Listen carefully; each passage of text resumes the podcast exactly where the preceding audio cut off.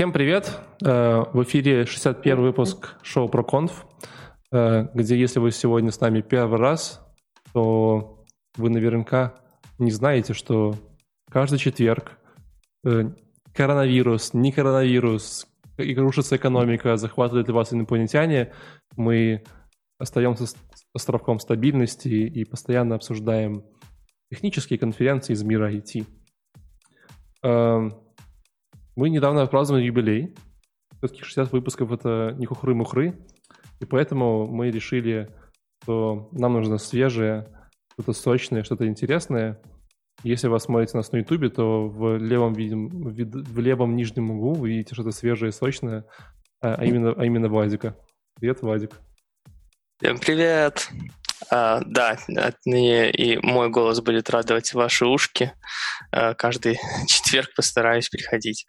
Расскажите немножко по себе. Чем, чем ты знаменит? Я, Егор вообще про тебя первый раз увидел, даже не знаю. Нет, Егор меня видел. Он приходил э, тогда, только он опаздывал на тот стрим, где я был в первый раз.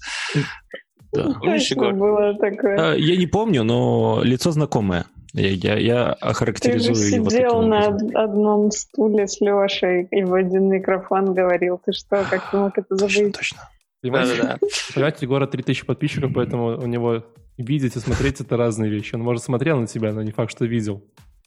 Да. Ладно. Ну, э, забедит я тем в основном, что Java разработчик, да, и делал даже по этой теме некоторые докладики участвовал, собственно, в ProConf, это, наверное, самая моя широкая известность.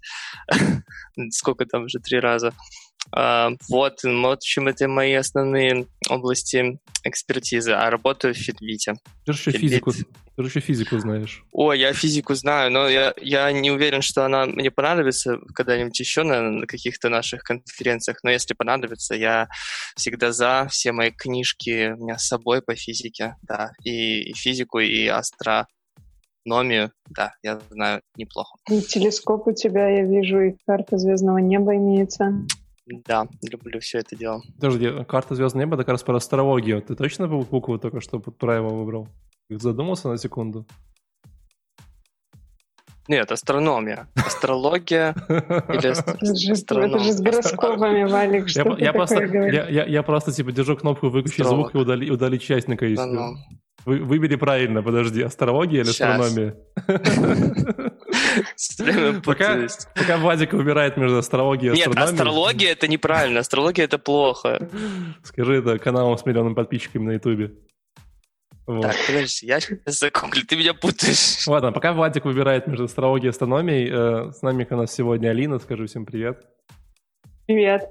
И к нам наконец добежал Егор. Где ты был, пошел? О, всем привет, я добежал. И я очень долго бежал, и по, по дороге очень много посмотрел про тимлидство. Вот, так что я готов как никогда. Молодец. Да, и сегодня у нас, вы уже видели в заголовках, э, мы сегодня обсуждаем Lead конференцию, которую мы уже до этого обсуждали. И допомните мне, по-моему, в прошлый раз мы как это все кайфанули, да? Было очень хорошо. Вот, Алина, помнишь в прошлый раз? Я, по-моему, прогуляла. Нет, или была. А Егор? Ну... Может, Егор был? Ты помнишь последний раз Team Lead Conf? О, я не был ни разу на Team Lead Conf. Все время был IT-борода, вот, но никогда меня не было. Ну, короче, как обычно. Я единственный, кто четко Ну да, я очевидно тоже каждый раз присутствуешь. Прошлый, прошлый раз было хорошо. Это я, я точно помню, что мне понравилось.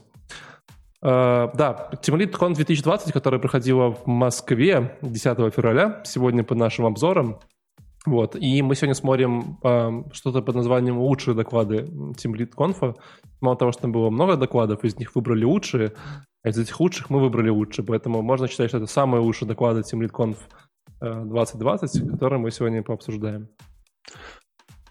Да? А, слушайте, но на самом деле тимлиды же не нужны. Вот. У меня, про, у меня про это есть целый, целый доклад. Вот, и точно у тебя есть? Потому что у нас с Алиной тоже есть. Да. Вот, ну, я тебе могу сказать, после просмотра его я понял, что, к черт возьми, какие тимлиды? Вот, э, менеджмент, какой менеджмент войти? Ну, надо писать код и все. Так, может, с этого и начнем? Алина? Да, я думаю, Алина, тебе слово. Вот.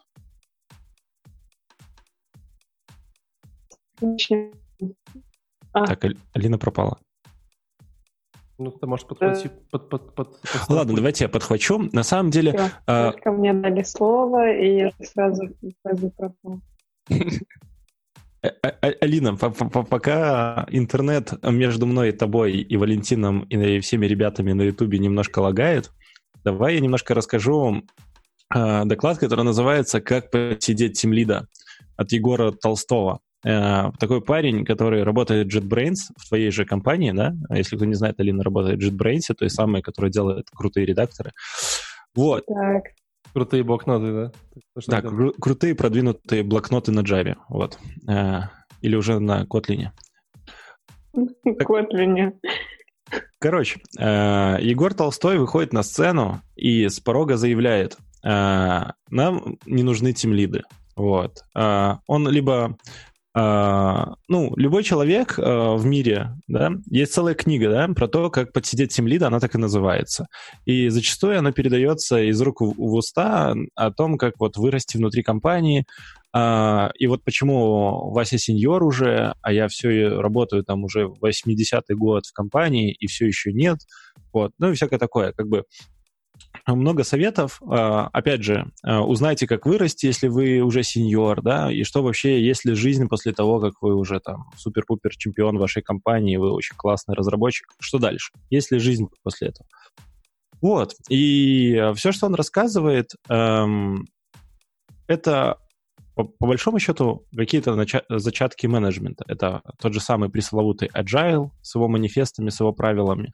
И он рассказывает именно э, в контексте своего какого-то некого опыта, что вот он раньше был разработчиком, а теперь он успешный тимлит, и эм, Короче, его доклад, как он называет, это деконструкция экзистенциальных страхов. Я не могу такие слова проговаривать, извините и общих для многих тимлидов. Да? Э, и на самом деле мне, как э, когда-то бывшим тимлидом, интересно э, читать. И самое забавное, с чего начинает, а есть ли вообще спрос на тимлидов? Да? Вы же все знаете, что тимлидов не нанимают. Их же растят внутри компании. То есть чем больше компаний, тем больше тимлидов растят. Я же как-то попробовал куда-то устроиться в одну компанию большую менеджером. И мне сказали, так мы менеджеров тоже растим. Вот. Э, есть большой вопрос, нужны ли тем лиды, которые приходят с рынка. И миф ли это, что вот их только растят, они нанимают снаружи? Ну, я, я думаю, Егор, ты тут не прав, потому что их тоже нанимают, просто их очень сложно нанять. Ну, их очень сложно найти. Да? Э, ну, по сути, вот, он говоря, если найти, если там разработчика найти тяжело, сеньора, сеньора найти супер тяжело, вот тем лида, короче, это типа, знаешь, такой э, близко к нереально, мне кажется. То есть, как бы, хороший mm-hmm. он же как бы, ну, опять же, у каждого эти роли по-разному, разные штуки значат. Но по факту хороший тимлит, он же как бы хороший менеджер и хороший разработчик. Да. Это вообще уникальные ну, люди. Ты, Таких ты Егор, упустил там некоторые важные моменты, которые, без которых доклад слегка потерял свою перчинку. Давай перчинку, давай перчинку. Короче, там такой замут, что э, Егор Толстой собрал все, э, вообще все ситуации стрёмные, с которыми он как тимлит сталкивался. Это не я, это при работе. Егор Тимлит. Есть два... Ты ну, у Егоров Толстой, много да, всяких ты, ипостасей, ты, но это другой Егор. Да, ты друг, другой Егор. Вот тот Егор, который был на конфе TeamLead он собрал перечень всяких стрёмных ситуаций. Например, когда э, его ну, в основном из собственной практики. Например, когда его не брали на хакатон, называя программистом на Exchange или там еще что-нибудь такое делали. Или, например, а, сотрудники... Э, или, например, у него становилось так много тематических задач, что он больше не мог э, писать код, и команда начинала его троллить, что он не программист, и шел бы он отсюда. Вот. И дальше он все это формализовал в какой-то список э, конкретных страхов, а, он провел вообще огромную работу, он сделал опрос, там несколько сотен тимлидов в России, а, выяснил, что у всех этих тимлидов э, примерно схожие плохие ситуации происходят, люди говорят им какие-то гадости, и у них из-за этого развиваются иногда какие-то страхи, либо, а, либо какие-то общем, в докладе он попробовал эти мифы опровергнуть. И вот, например, один из мифов, э, который заключается в том, что тим лидов растят в компаниях, это самый первый миф, а, они нанимаются с рынка, он а, по своему опросу выяснил, что, да, действительно, только 14% тим лидов нанимаются с рынка, и все остальные, сколько им осталось, 86, да, так или иначе выросли в компании, внутри компании. То есть вот этот э, миф первый, он на самом деле оказался не мифом. Но, тем не менее, а, дальше в следующем, на следующем буквально слайде он приводит статистику о том, что если посчитать, что, допустим, а, в России каждый год появляется 50 тысяч программистов. Ну, допустим, там какие-то выпускники универов, те, кто э, что-нибудь сам выучил, ну, допустим, 50 тысяч программистов. Из них можно считать, что где-то на 7 человек, ну, такая средняя команда, есть один тимлид. То есть из этих 50 тысяч а, сколько получается там а, 50 тысяч поделить на 7? Вот это 7 тысяч примерно. Сколько? Это 7 тысяч. 7130. Да. Короче, это... Да, это все, получается, тем лиды. А, и из них, из этих 7 тысяч, только где-то, а, ну, есть тысяча, которых ищут, да, то есть это те самые 14%, которых нанимают с рынка. Ну, то есть это немало. А, и есть вероятность того, что, да, действительно, где-то все-таки есть вакансии, и э, если хочется поменять работу, то надо дерзать, и, в общем-то, шанс есть. Вот, и так дальше он там а, в процессе развенчивает вообще кучу всяких мифов, Все это основывается на результатах эм, опроса, который он провел с несколькими там HR-компаниями. Он там приводит вилки по зарплатам тем лидов э, и разбивает таким образом миф о том, что тимлид э, будет получать меньше, чем получает сейчас, так как есть опасения, что ну, на текущей работе я переплачен, Э, меня вырастили, мне там, меня мотивировали, мне долго и много повышали зарплату, а если я уйду на рынок труда, то я не найду работу на такие же деньги. Ну и, в общем, так далее, и так далее. Вообще доклад, он... Попала. Это, это цензура. А, запикали, запикали Алину. А, там был секрет, вот, а, где Алина рассказывала, почему, почему, почему тем лидов вот что-то с ними делают и в этом был, была тайна.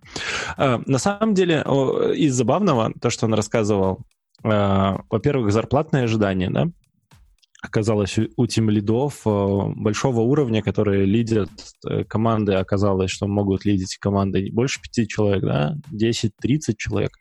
У них вполне себе достойные зарплаты даже на российском рынке. Вот. Из э, еще интересных фактов, Стоит ли тем лиду разрабатывать код, писать код, и что делать, если вся команда тыкает в него пальцем и говорит, ну ты же, что ты там ничего не можешь написать, какой то слабенький, галимый программист, вот недопрограммист. Угу. Сталкивались с такими ситуациями? Когда команда говорит Я ему? тыкал, так. Да, команда говорит такая, типа, э, слабый, вот, ты, ты не можешь решить эту задачу, как бы ты написал этот код? Ты такой, я не знаю. Ну, как бы. Вот, ну, это вообще нормально? Ну, лично у меня-то э, как бы такого не было. Потому что у нас в Fitbit нет тимлидов, у нас есть инженеры-менеджеры только. А, а раньше... разница?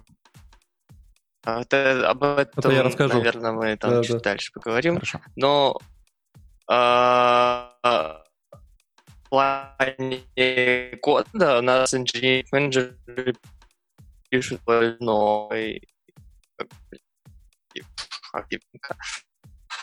что-то Владик сегодня тоже попадает. Я, я знаю, типа, языков, про которых мы Excel какой-нибудь. Да, Кстати, у нас работа тоже такой есть. Вот. И мы даже шутим, что мы сейчас тебя докеру научим,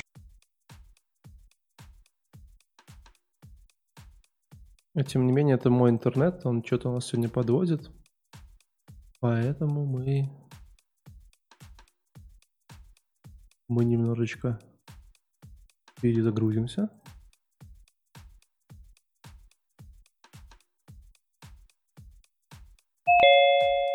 Привет, привет. У меня мигнул интернет. Вау. Привет. Но, но, но, но вы снова, снова с нами. Да, стрим ну, там все нормально? А, стрим, стрим упал на самом деле. А он подним... запустите стрим. Я думаю, он, под... Я думаю, он поднимется. Ну, давайте так. Э, самое главное, э, что тимлит не должен быть э, сильным в разработке, и если ему говорят, что он слабый, то это нормально. Если он пишет код, то это его как бы добровольное решение, да, то есть писать код не основная его задача, его основная задача организовывать процесс написания кода всем, всех, всей остальной команды, чтобы они вовремя писали. Вот. Ну, вовремя, правильно, курировал, как куратор. Потому что, ну, если 30 человек будет не писать код, то это будет уже совсем плохо. И это мне понравилось. Хм. Ну, а разве тим лидов обычно растят не из, э, ну, как бы, людей, которые прошли какой-то путь именно в разработке и потом становятся тим лидами? Ну, я, я встречал две такие ипостаси, то есть в моей карьере. Да, то есть э, были ребятки, которых растили как раз из этих, из, э, из тех самых, эм, которые пишут код. Uh-huh. А, а зачастую а, в инжиниринг менеджеров а, попадают ребята, которые были QA, ну, по моей практике. BA, QA, вот ребята, которые по Excel мастера, вот, потому uh-huh. что они могут как раз вести какие-то там ганчарты, там что-то планировать, общаться с бизнесом. У них рука набита на этом. А Тимлид, он такой, как бы, промежуточная прокладка между командой и вот этими ребятами. То есть, Короче, ну, это моя практика. Стрим, кажется, у нас. Нет, стрим есть. Тоже я себя есть. вижу, по крайней мере. Все хорошо. Вот, теперь у нас четверо на стриме. У ну, вот, так, вот такой доклад. Слушайте, ну у меня есть более такой, типа, э, наброс, потому что Егор-то сказал, что там, типа, там тимлиды, как их подсидеть, все херня, но у меня тут прям вот прям тезис, что тимлиды не нужны. Ну, они вообще, oh. вообще не нужны. Ну, то есть, кто, кто такие, зачем? Иди вон. Ну вот. смотри, а, я с тобой согласен. Зачем нужны тем лиды? Потому что их работа, по большому счету, бессмысленна. То есть их может заменить э, сильная команда, да? нет, сильный какой-то нет, разработчик. Нет, нет, Егор, нет, нет. Не такой посыл? Не такой посыл. Вот. Э, Денис Чернобай из компании Баду рассказывал, э, кто есть 100, и говорил, Давай. что есть, есть тех лиды, есть тим лиды, есть инженеринг менеджеры. Вот. Ну и в целом, хм. типа, Э, я считаю, что после этого доклада можно переименовывать конференцию Team Lead Conf что-нибудь еще, потому что как бы ну все, все развенчали. На самом деле нет. Э, короче, если Блин, кратко... Он, он поломал им конференцию. Да, он реально типа все можно. Вот на самом деле... Чем они его опрувнули? А он так и говорит, типа, я когда подался с докладом, они мне позвонили такие, типа, чувак, мы тут обсуждали, короче, не понимаю, по что ты будешь рассказывать, типа, давай ты нам тезисно расскажешь. Э, короче, из, из, реально очень крутой доклад. Эм, на тему того, как правильно выстраивать процессы вашей компании или в вашем отделе, или там что-то типа выстраивать процессы. Вот. Эм, и он поделил mm-hmm. как бы типа ответственность всех людей на четыре как бы секции, да, это типа технологии, процессы, люди и бизнес.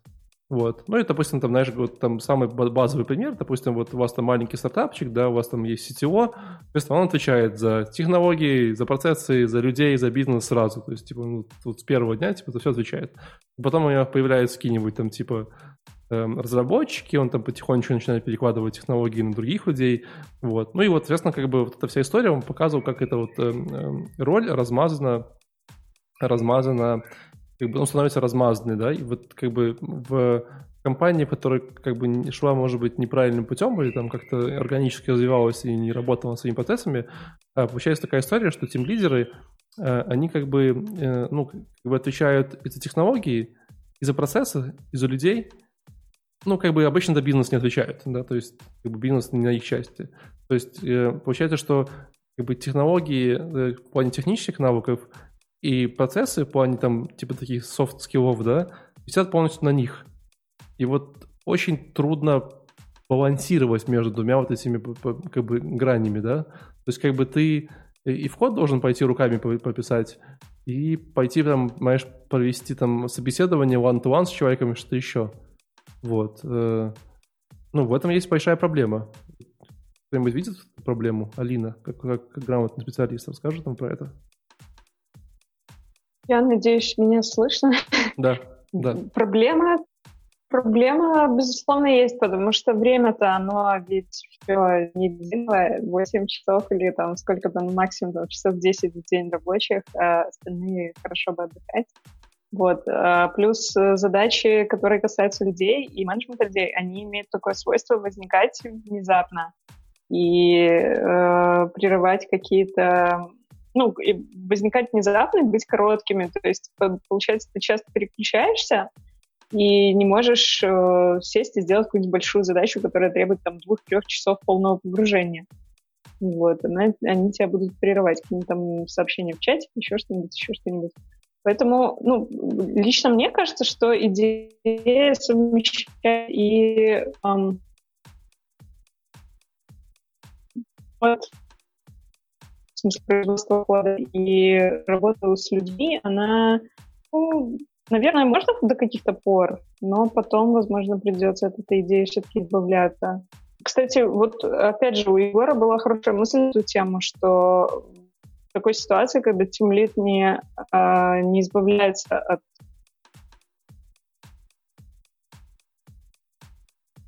Это сегодня с нашим зумом совсем плохо. Глючит и бибикает совсем. Но я надеюсь, что видите меня в стриме, потому что зум убежал, но должен вернуться не справляется сегодня Zoom с количеством информации. Так, попробуем его и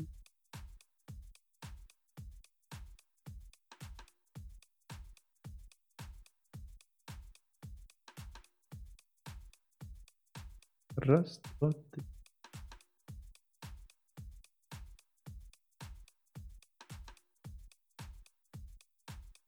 Хлопает, кушает чипсы и мешает всем остальным, и как бы своим поведением просто а, саботирует работу команды. Вот тебе надо с ним один на один, вот выслушивая, там, ругать его, там, или как-то хвалить, или еще какая-то э, ситуация. Или, может, праздник какой вам надо там подготовиться, или там спланировать. И когда ты пытаешься переключиться со сложной задачи на это, ты можешь просто быть либо слишком бесчувственным, ну, то есть не воспринять информацию, которую человек будет говорить, проблемы его не почувствовать, ну, и как-то с ним не разобраться, хм. потому что ты будешь еще где-то мысленно в своей голове там решать задачу. Ты вообще все, все попроще, очень... все, все проще, ты просто берешь на себя таску, э, команда рассчитывает, что ты сделаешь, а у тебя 7 собеседований и все. Ну, ну вот да. у нас какой-то такой, видимо, Uber Engineering Manager, и это я сейчас не подлизываюсь, если он вдруг посмотрит подкаст, но он реально совмещает, получается, вот как раз те задачи, вот буквально все, что вы сказали вот в последние там пять минут, что не надо совмещать, вот он все это делает.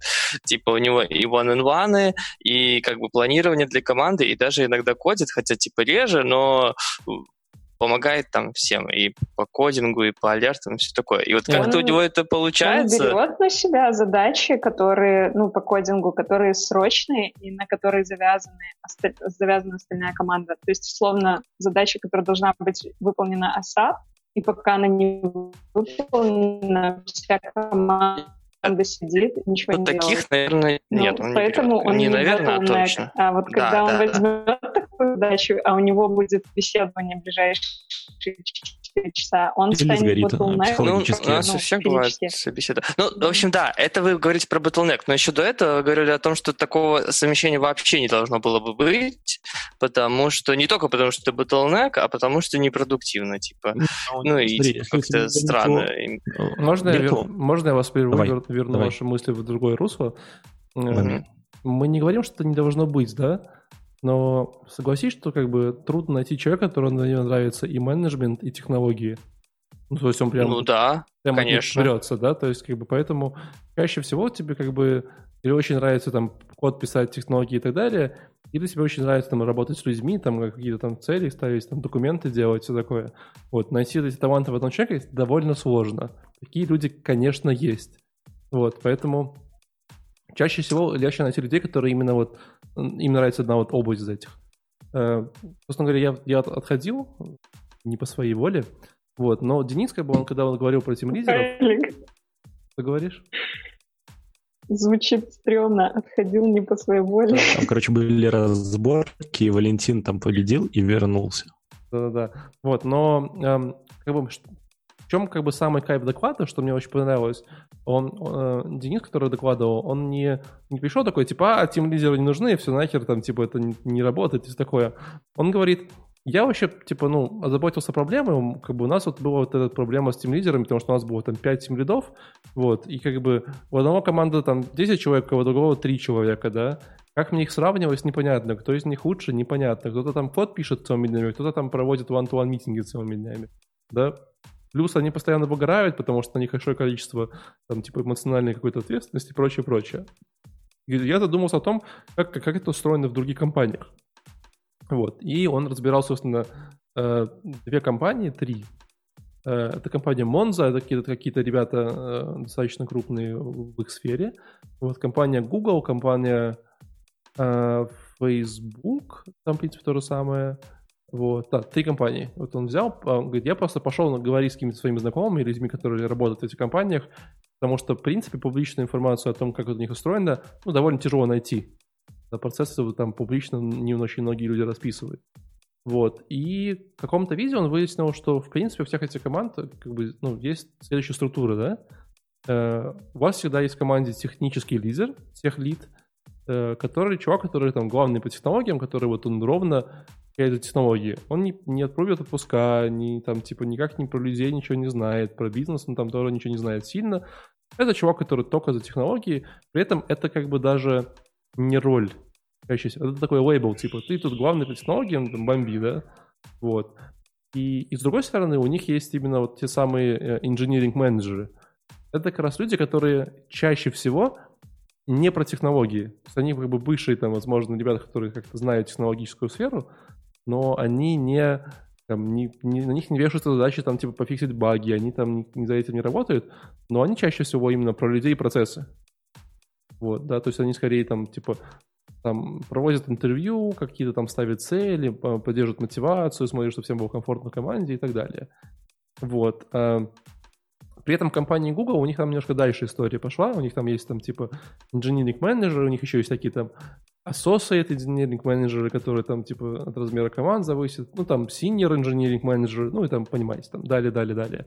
Вот, потому что Google Есть бы... staff engineering менеджеры, да. senior staff engineering менеджеры. Да, да. я как э, уже почти часть Гугла знаю эту линейку.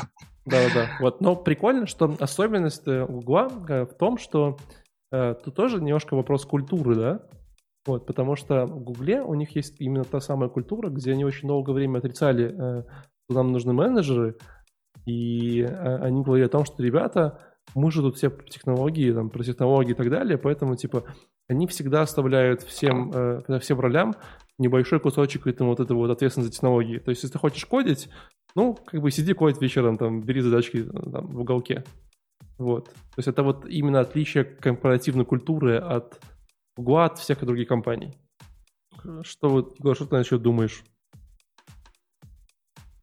Э, про, про Гугла и, и Нет, формирование типа, команд? Типа, типа, mm. вот, вот, вот смотри, у тебя есть были тим лидеры, мы их разбили на, на тех лидов и на инженерных менеджеров, и нравится тебе эта идея или, или, или um, как, как было?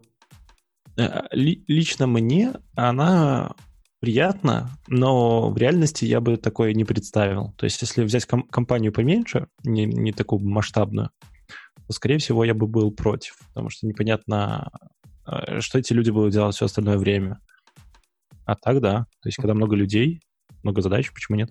Поменьше сколько это? Три человека? Ну, ну, скажем, если у тебя 20 человек команда, то да. Если у тебя, скажем, 5-8 человек, то нет. Ну, Просто, понимаешь, в команде 5-8 человек, и вопросов-то не возникает. Вы тут сидите в одной комнате, ходите в один туалет, короче, и, типа, встретились руки помыть, э, и как бы уже, уже ваш статус апдейта все синхронизированы, как говорится. Вот.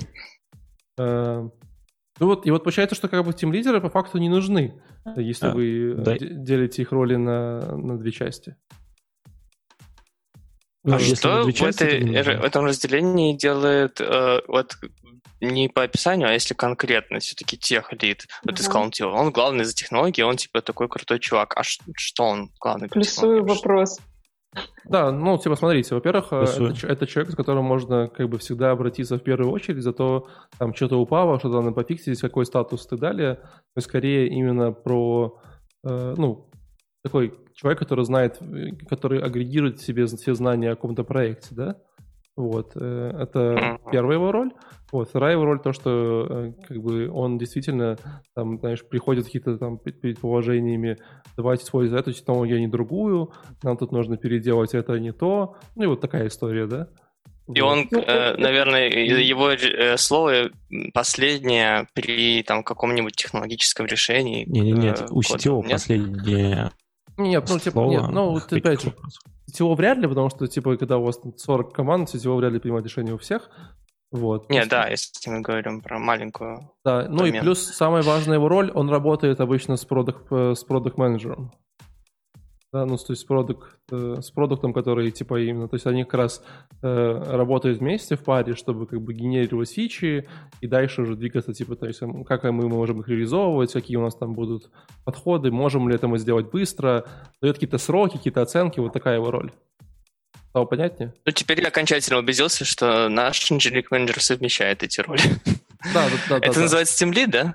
Окей. Это техлид. Это техлид, да, да. А как раз инженерик Ну, в смысле, это техлид, а, а это техлид, а инженерик менеджер мы уже разобрали все, а если ты совмещаешь, то ты типа Team Lead, да? Или как? Ну, нет. Э, опять же, видишь, тут как бы это же понимание, это как, знаешь, как, как это, твое приложение на компоненты разбить, короче, так и будет. Вот. Э, ну да. Если ты совмещаешь, наверное, ты как бы тебя правильно называть team lead, да.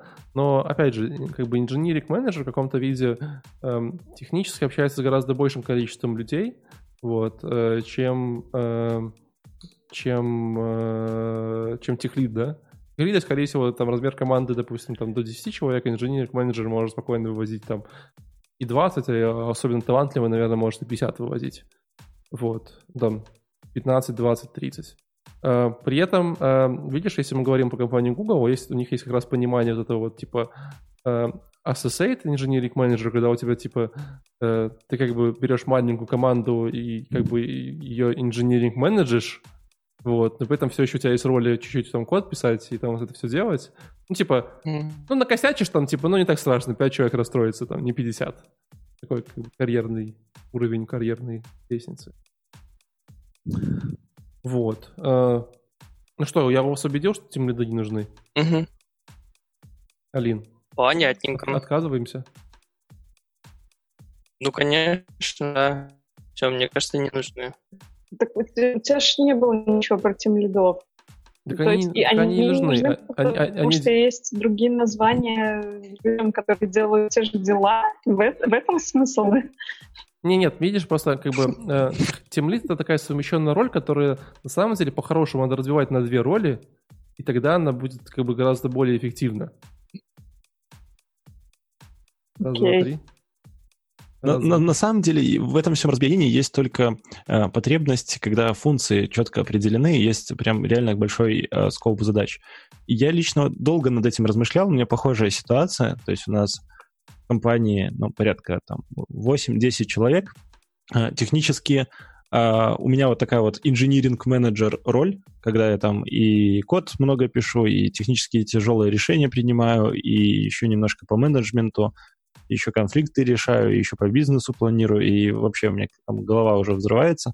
И вот мне бы уже хотелся такой вот менеджер, который бы решал какую-то там одну какую-то стихию, например, либо тяжелые все задачи принимал и решал, либо там, например, э, все митинги, а вот денег нет. Вот. Это вот проблема да. на отдельного такого человека. Ну да, а... тут, наверное, самый большой понятный пример, да, если у тебя есть инженеринг менеджер и техлит, то э, тебе надо платить двум людям, а не одному. Да, и при том, скорее всего, там компетенция у них должна быть достаточно хорошая, чтобы на эту роль назначить. А значит, и зарплаты у них будут неплохие. Да, это все-таки не люди, которые там с улицы пришли. Это вот. факт. Да, ну, тут мы скорее говорим о том, что про уровень компании, типа, сколько там, 70 100 э, человек. Вот у них просто Да, другие, и, и другие там проблемы. вполне приемлемо. Да, у них другие проблемы. А, вот и все, поехали дальше.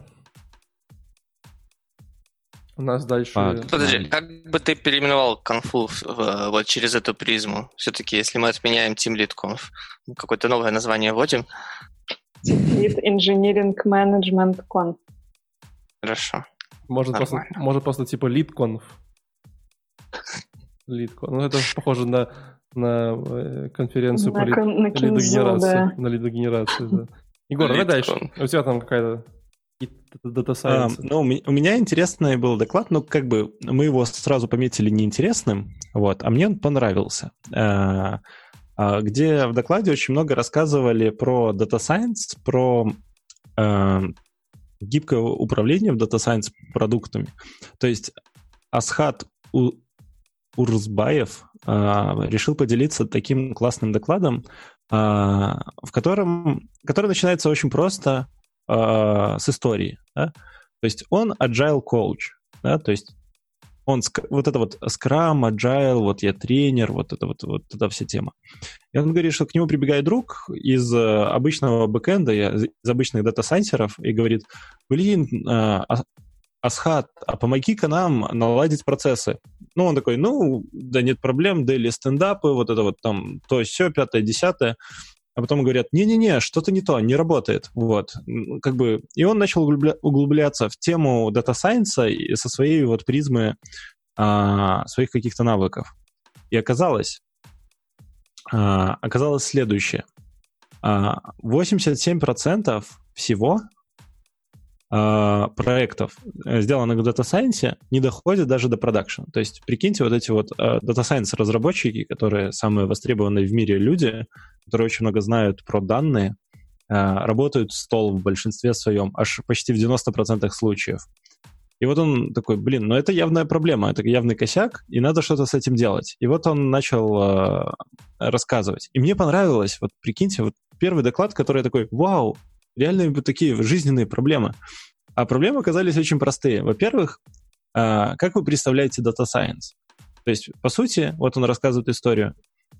А, к вам прибегают ребята и говорят, оу, а, мы слышали, ну, как бы, представьте, что люди, которые заказывают у Data Science какие-то такие AI-продукты, они читают журналы, смотрят газеты, им по телеку рассказывают, как нейронки решают все проблемы на Земле.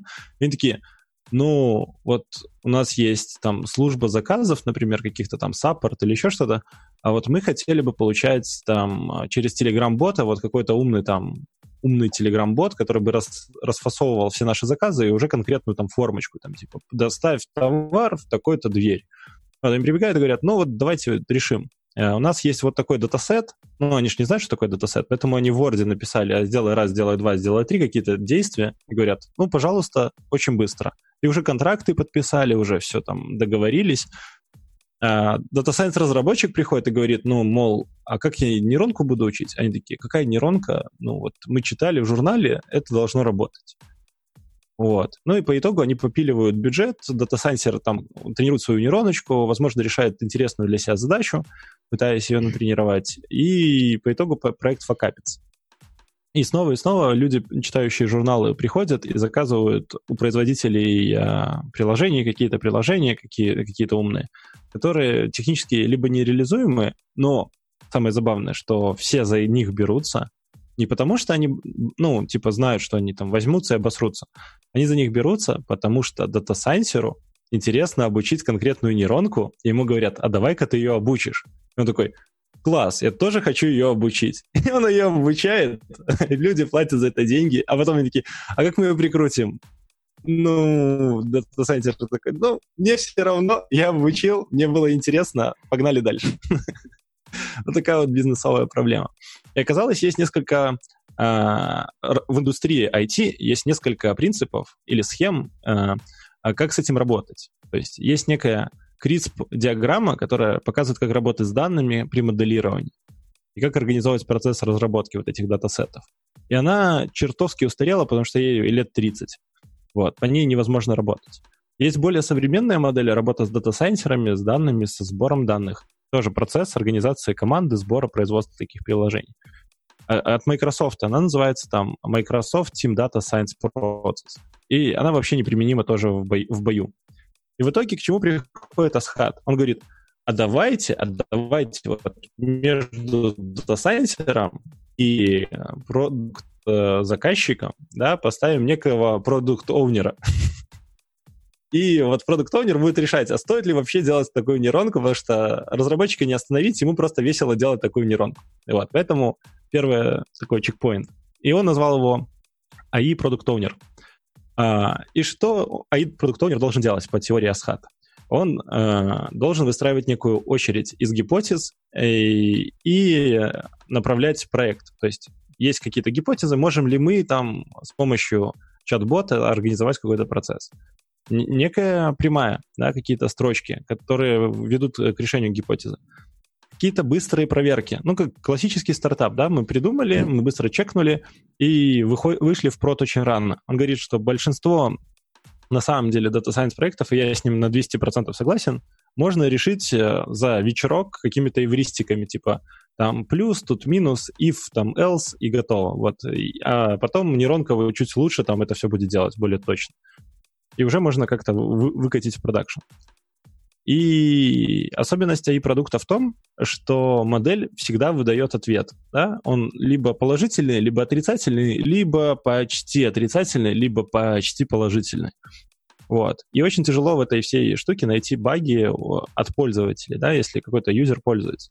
У меня есть гипотеза, что вот я смотрю YouTube, и нейронка YouTube или Гугла, она не рекомендует мне что смотреть. Она решила, что я должен смотреть, и она меня просто такая, смотри это, смотри это. А я смотрю, потому что у меня выбора нет. Она такая, о, он смотрит, значит, надо ему еще. И вот как бы ошибка э, производителей нейронок в том, что они думают, что мне нравится. А мне не нравится. Есть такая а, история, и... знаешь про что? Про... Помните Давай. про современный английский язык? Нет. Это не знал. Ну, типа, ну, типа, казалось бы, да, что как бы, ну, язык же, он должен развиваться, должно добавляться какое-то количество слов в него, там какие-то, знаешь, классные штуки, но все замечают, что, как бы, типа, язык потихонечку упрощается, и конструкции сейчас становятся достаточно такими стандартизированными.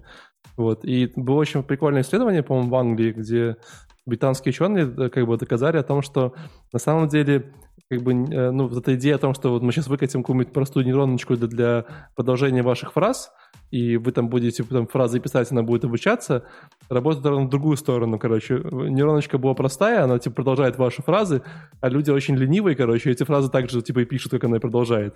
Поэтому, типа, язык, ну, постепенно, английский язык постепенно деградирует, потому что просто вам, ну, ваш телефон поставляет ваши слова, и вы такие, ну, ну, так тоже можно сказать, покер, поехали. Вот очень похоже. Она, типа, на этом уже сайте обучается на более маленьком, ну, да? Ну, да, и она фактически дальше, типа, она, она не сильно развивается, потому что люди также продолжают выбирать эти конструкции.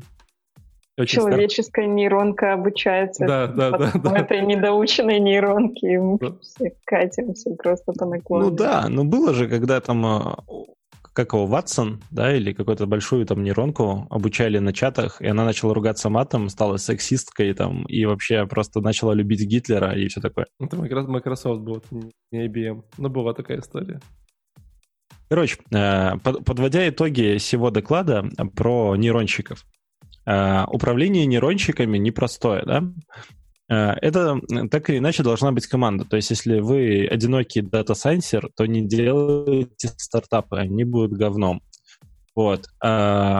Вам нужна команда с общим планом, с общими идеями, с закрепленными исполнителями. Не должно быть каких-то там приходящих консультантов. Вот. Во, во всем этом найдите человека, который будет product owner ом и самым главным по бизнесу, который хоть как-то будет оценивать э, применимость нейронки. И, возможно, вы будете делать нужные нейронки, а не те, которые вам интересно делать. А, обеспечивайте прозрачность, да, то есть э, производ... как оценить, вот на сколько надо там учить датасет? Да непонятно, да, то есть его можно бесконечно учить, там еще чуть-чуть, еще чуть-чуть, да, нет какого-то конца края. Вот, поэтому нужна прозрачность, нужна какая-то конечность. А, результат работы э, должен быть какой-то там э, находки, да, какие-то там findings, э, что-то в конце работы нейронки должен быть какой-то очевидный, ощутимый результат. Если границ нету, она что-то там делает в вакууме коня какого-то, то это все не то. А во всем этом процессе должен быть какая-то канбан-система, да, то есть слева направо мы куда-то движемся, какой-то процесс. Стендапы, ревью, ретроспективы полезны, потому что нейрончики имеют свойство где-то сесть в углу. Вам не кажется, нейрон... что Егор сейчас как скрам-мастер себя ведет просто вот типа вот... Да, да, я, я тренировался, смотрел доклад такой, да, да, да. Делайте правильно и не делайте неправильно. Все будет хорошо. И вы, главное, делайте и не переставайте делать, а то не доделайте. Короче, широкую, да широкую. И самое забавное во всем докладе, ладно, вы тут угораете, я угорнул в конце. То есть вот agile коуч выходит, рассказывает, рассказывает вот эти все вещи. Я сижу такой, да, да, неплохо, product owner классно. И в конце он говорит, надо автоматизировать процессы, автоматизировать pipeline ы, делать CI/CD и тестировать. Я такой, оу. И, и, тут, и тут побежал кто-то такой, да? Типа, да. и не забывайте коммитить.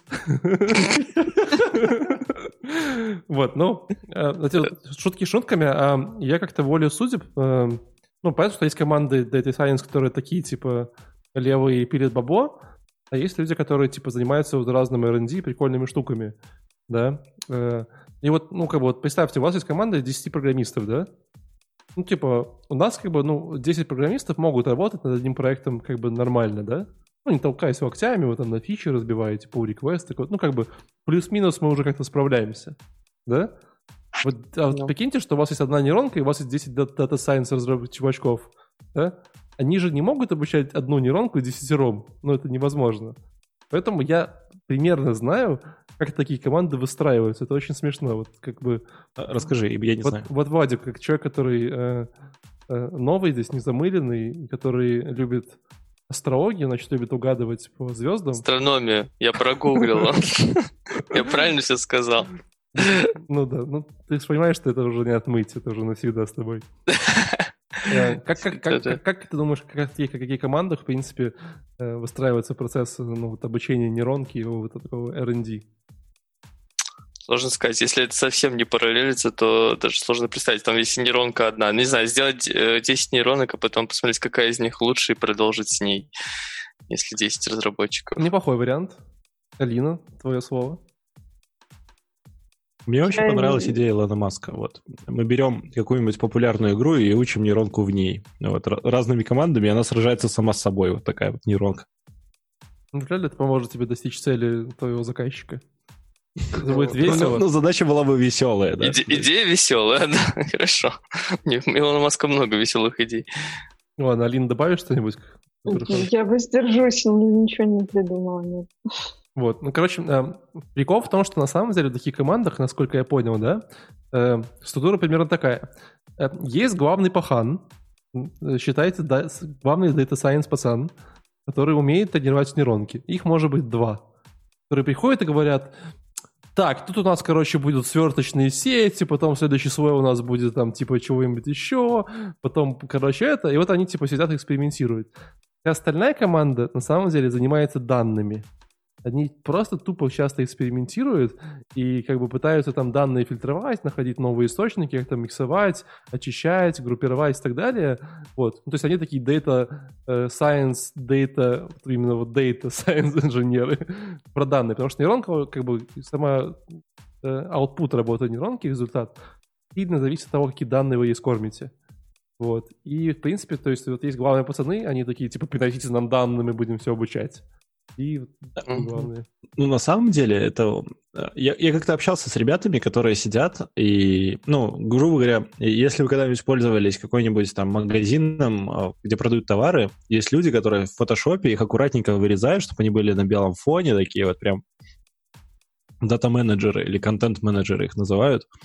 Так вот, и я как-то общался, и эти ребята настолько горды, что они в IT, вот, что я прям за них очень сильно порадовался. То есть они вот реально такие вот, ну, вот наши навыки достаточно, чтобы там привести какие-то данные вот из, такой, из, какими-то там инструментами непонятными, какой-то божеский вид. И они и вполне Слушай, ну ты согласен, нет? что лучше же, чем, типа, вечерами мелочь людей по карманам тырить? Ну, это намного лучше, чем даже э, бутылочки в Евроопте расставлять, то есть на полочке. То есть это, это намного лучше. Это ты зря, конечно. Ты сейчас поставил. Блин, зря. Ладно, э, я думаю, под Data Science все. У нас еще много впереди интересного. Поехали дальше? Погнали. Владик, у тебя дальше там что-то... Э... Да, у меня э, докладик, э, который я посмотрел, он назывался «Управление индивидуальным развитием участников команды».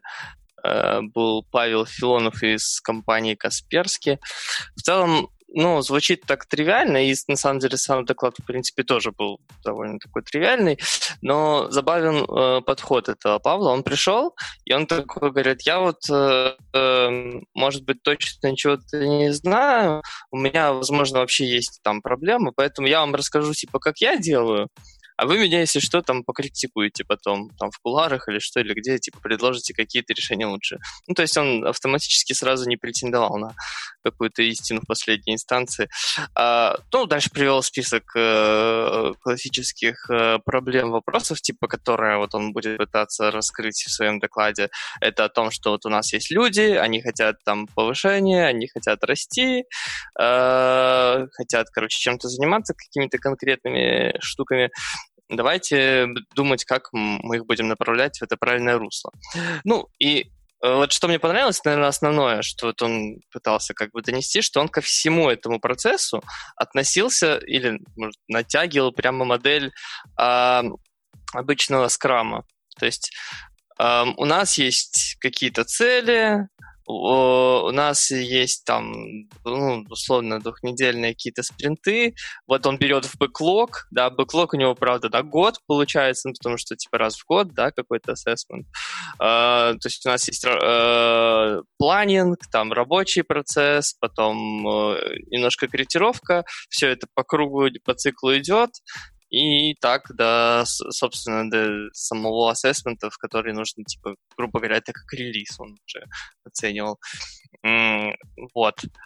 Ну, в целом-то это, это основная вот такая идея, но нам мне чем понравилось, тем, что почти в любой пример, который можно было привести, ну, на всем известные процессы, там вот, а, вот есть типа skill matrix, вот мы из нее сейчас наберем скиллов, да, это вот реально как набор бэклога.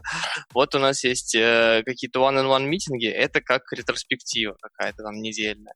Вот он, на все очень неплохо ложилась действительно эта аналогия, и, ну, рассказывал он, собственно, для менеджеров, я так понимаю, или для вот как тех самых тем, тим лидов, которые будут, или инженерик менеджеров, которые будут учить э, своих э, подопечных.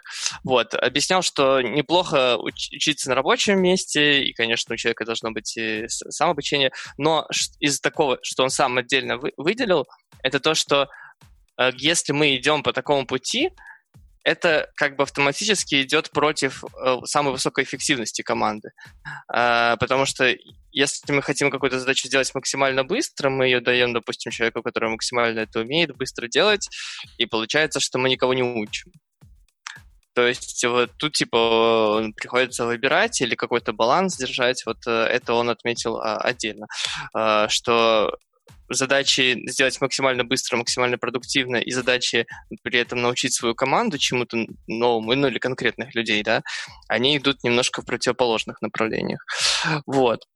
В целом, наверное, ничего больше, кроме этого, там в докладе не было. Но человек довольно приятный, рассказывал приятно. В принципе, доклад можно посмотреть на скорости, там, сколько, 1.5, 2x. В чем ноу-хау? В том, что цели личные можно декомпозировать точно так же, как цели проекта? Не со... Он не... Я же говорю, вот он пришел, вышел, когда сразу на сцену, сразу вот прям заявил, что он не старается какое-то реально ноу-хау привнести или раскрыть как, как бы всем глазам, ну что-то, а поделиться типа своим подходом и послушать, как бы можно сказать, критику на этот подход. Обычную критику а, на кино. Да, конечно. А, мне кажется, что некоторые такие докладчики, э, ну, я часто их встречаю, особенно на IT-конференциях, именно IT, не менеджмент, ничего такого, они прочитают документацию какой-нибудь фреймворка и про нее в докладе расскажут просто. Вот я прочитал документацию, вот смотрите, вот так можно. Вот это похож на такой доклад. Человек вот разобрался немножко в Agile, немножко поэкспериментировал, такой, а давайте расскажу про Agile.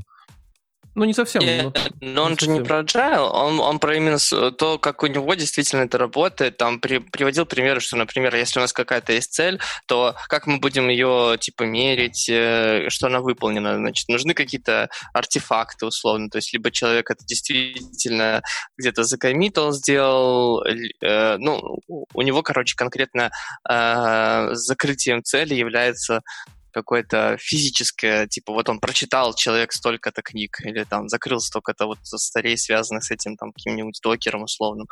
Э, ну, в разных компаниях по-разному. Есть компании, где э, никакой менеджер, вот, вот он помогает всему этому накинуться, да, но э, закрытием цели или не закрытием не он как бы ответственен, а окружение вокруг, да, которое дает свой фидбэк. Это типа peer feedback, да, называется. То есть это же реально по-разному в разных компаниях устроено. Вот он рассказывал, как типа вот у него устроено. Плюс накинул на это agile, да. Вы видели статью на Хабре, где люди Мне кажется, что... строили дом по, по скраму? Там тоже, честно, скрам может... Реально там типа вот прям типа, там прям типа знаешь, там сторипоинты, там они спринты и все же. И там реально построили дом просто люди, типа, такие, ну нормально. Мне кажется, под краном можно что угодно делать, хоть завтрак себе готовить, знаешь, там типа. Да. А, кстати, готовить завтрак по скраму было бы забавно. Вот. Сложно критиковать этот доклад, потому что, ну, прелесть э, науки управления проектами заключается в том, что э, проект может быть вообще любой по содержанию, то есть сам, сам подход от этого не меняется. Но есть какой, какие-то хорошие практики, как вообще поставить цель и до нее дойти, если эта цель э, в каком-то обозримом будущем, ну, в смысле, это все ограничено во времени, то это уже проект. Ну и к нему можно применять вообще любую методологию управления Все так, он, он действительно вначале так сказал, что по сути это, это мини-проект, в котором два участвующих лица, вы и ну, подопечный, с которым мы работаем. Но у меня есть важный вопрос. Знаете какой? Алин. Ой. Алин. Только дашь, story, только дашь story пожарить картоху. А сырный ну, сок? Ну, слушай, на самом деле это легко, вообще считается. А, это еще от пола, наверное, зависит. От Пол, пола того, кто жарит, или... Нет, нет. Я тебе, сказал, я тебе, Вадик, открою секрет, но, люди не рождаются с килами готовки еды. Вот. Блин. Ну, это, это от пола зависит, Валик. А, ну ладно. Что новое? Ладно. Ну, я, я просто больше 8, 8, 8 поинтов, конечно, не давал бы. Ну, да. Смотря какой опыт уже. Алин, э, наши земели, следующий доклад у тебя. Вы?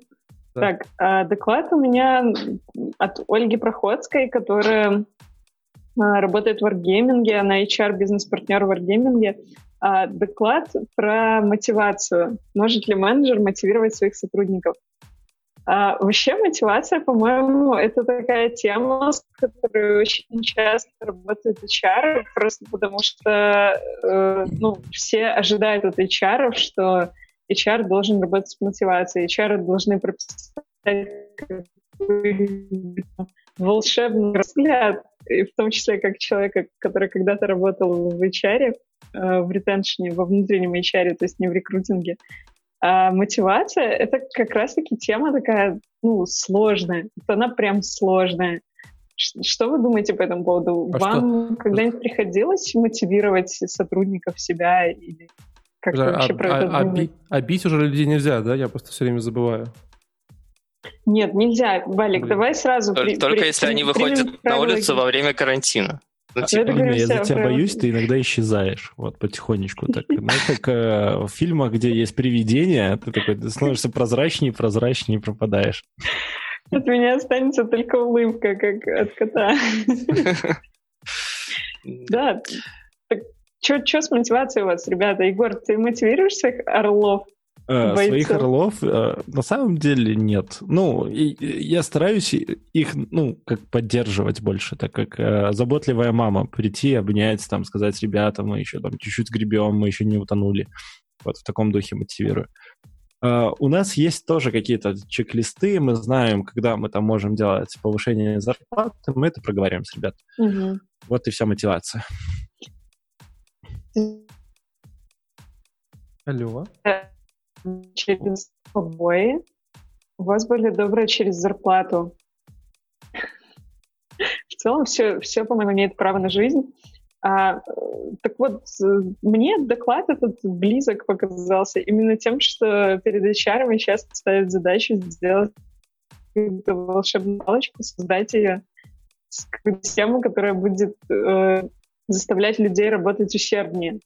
И с этой точки зрения доклад э, Ольги Проходской, он абсолютно гениален. Она почти в самом начале, ну, там, может, минут через пять своего доклада говорит о том, что э, давайте примем, что все люди уже замотивированы. То есть у всех людей уже мотивация есть. Э, и дальше она просто говорит о том, что эта мотивация может быть оптимальной, а может быть не оптимальной. Ну и, в общем, у нее есть такой типа графичек, в котором э, есть шесть стадий человека.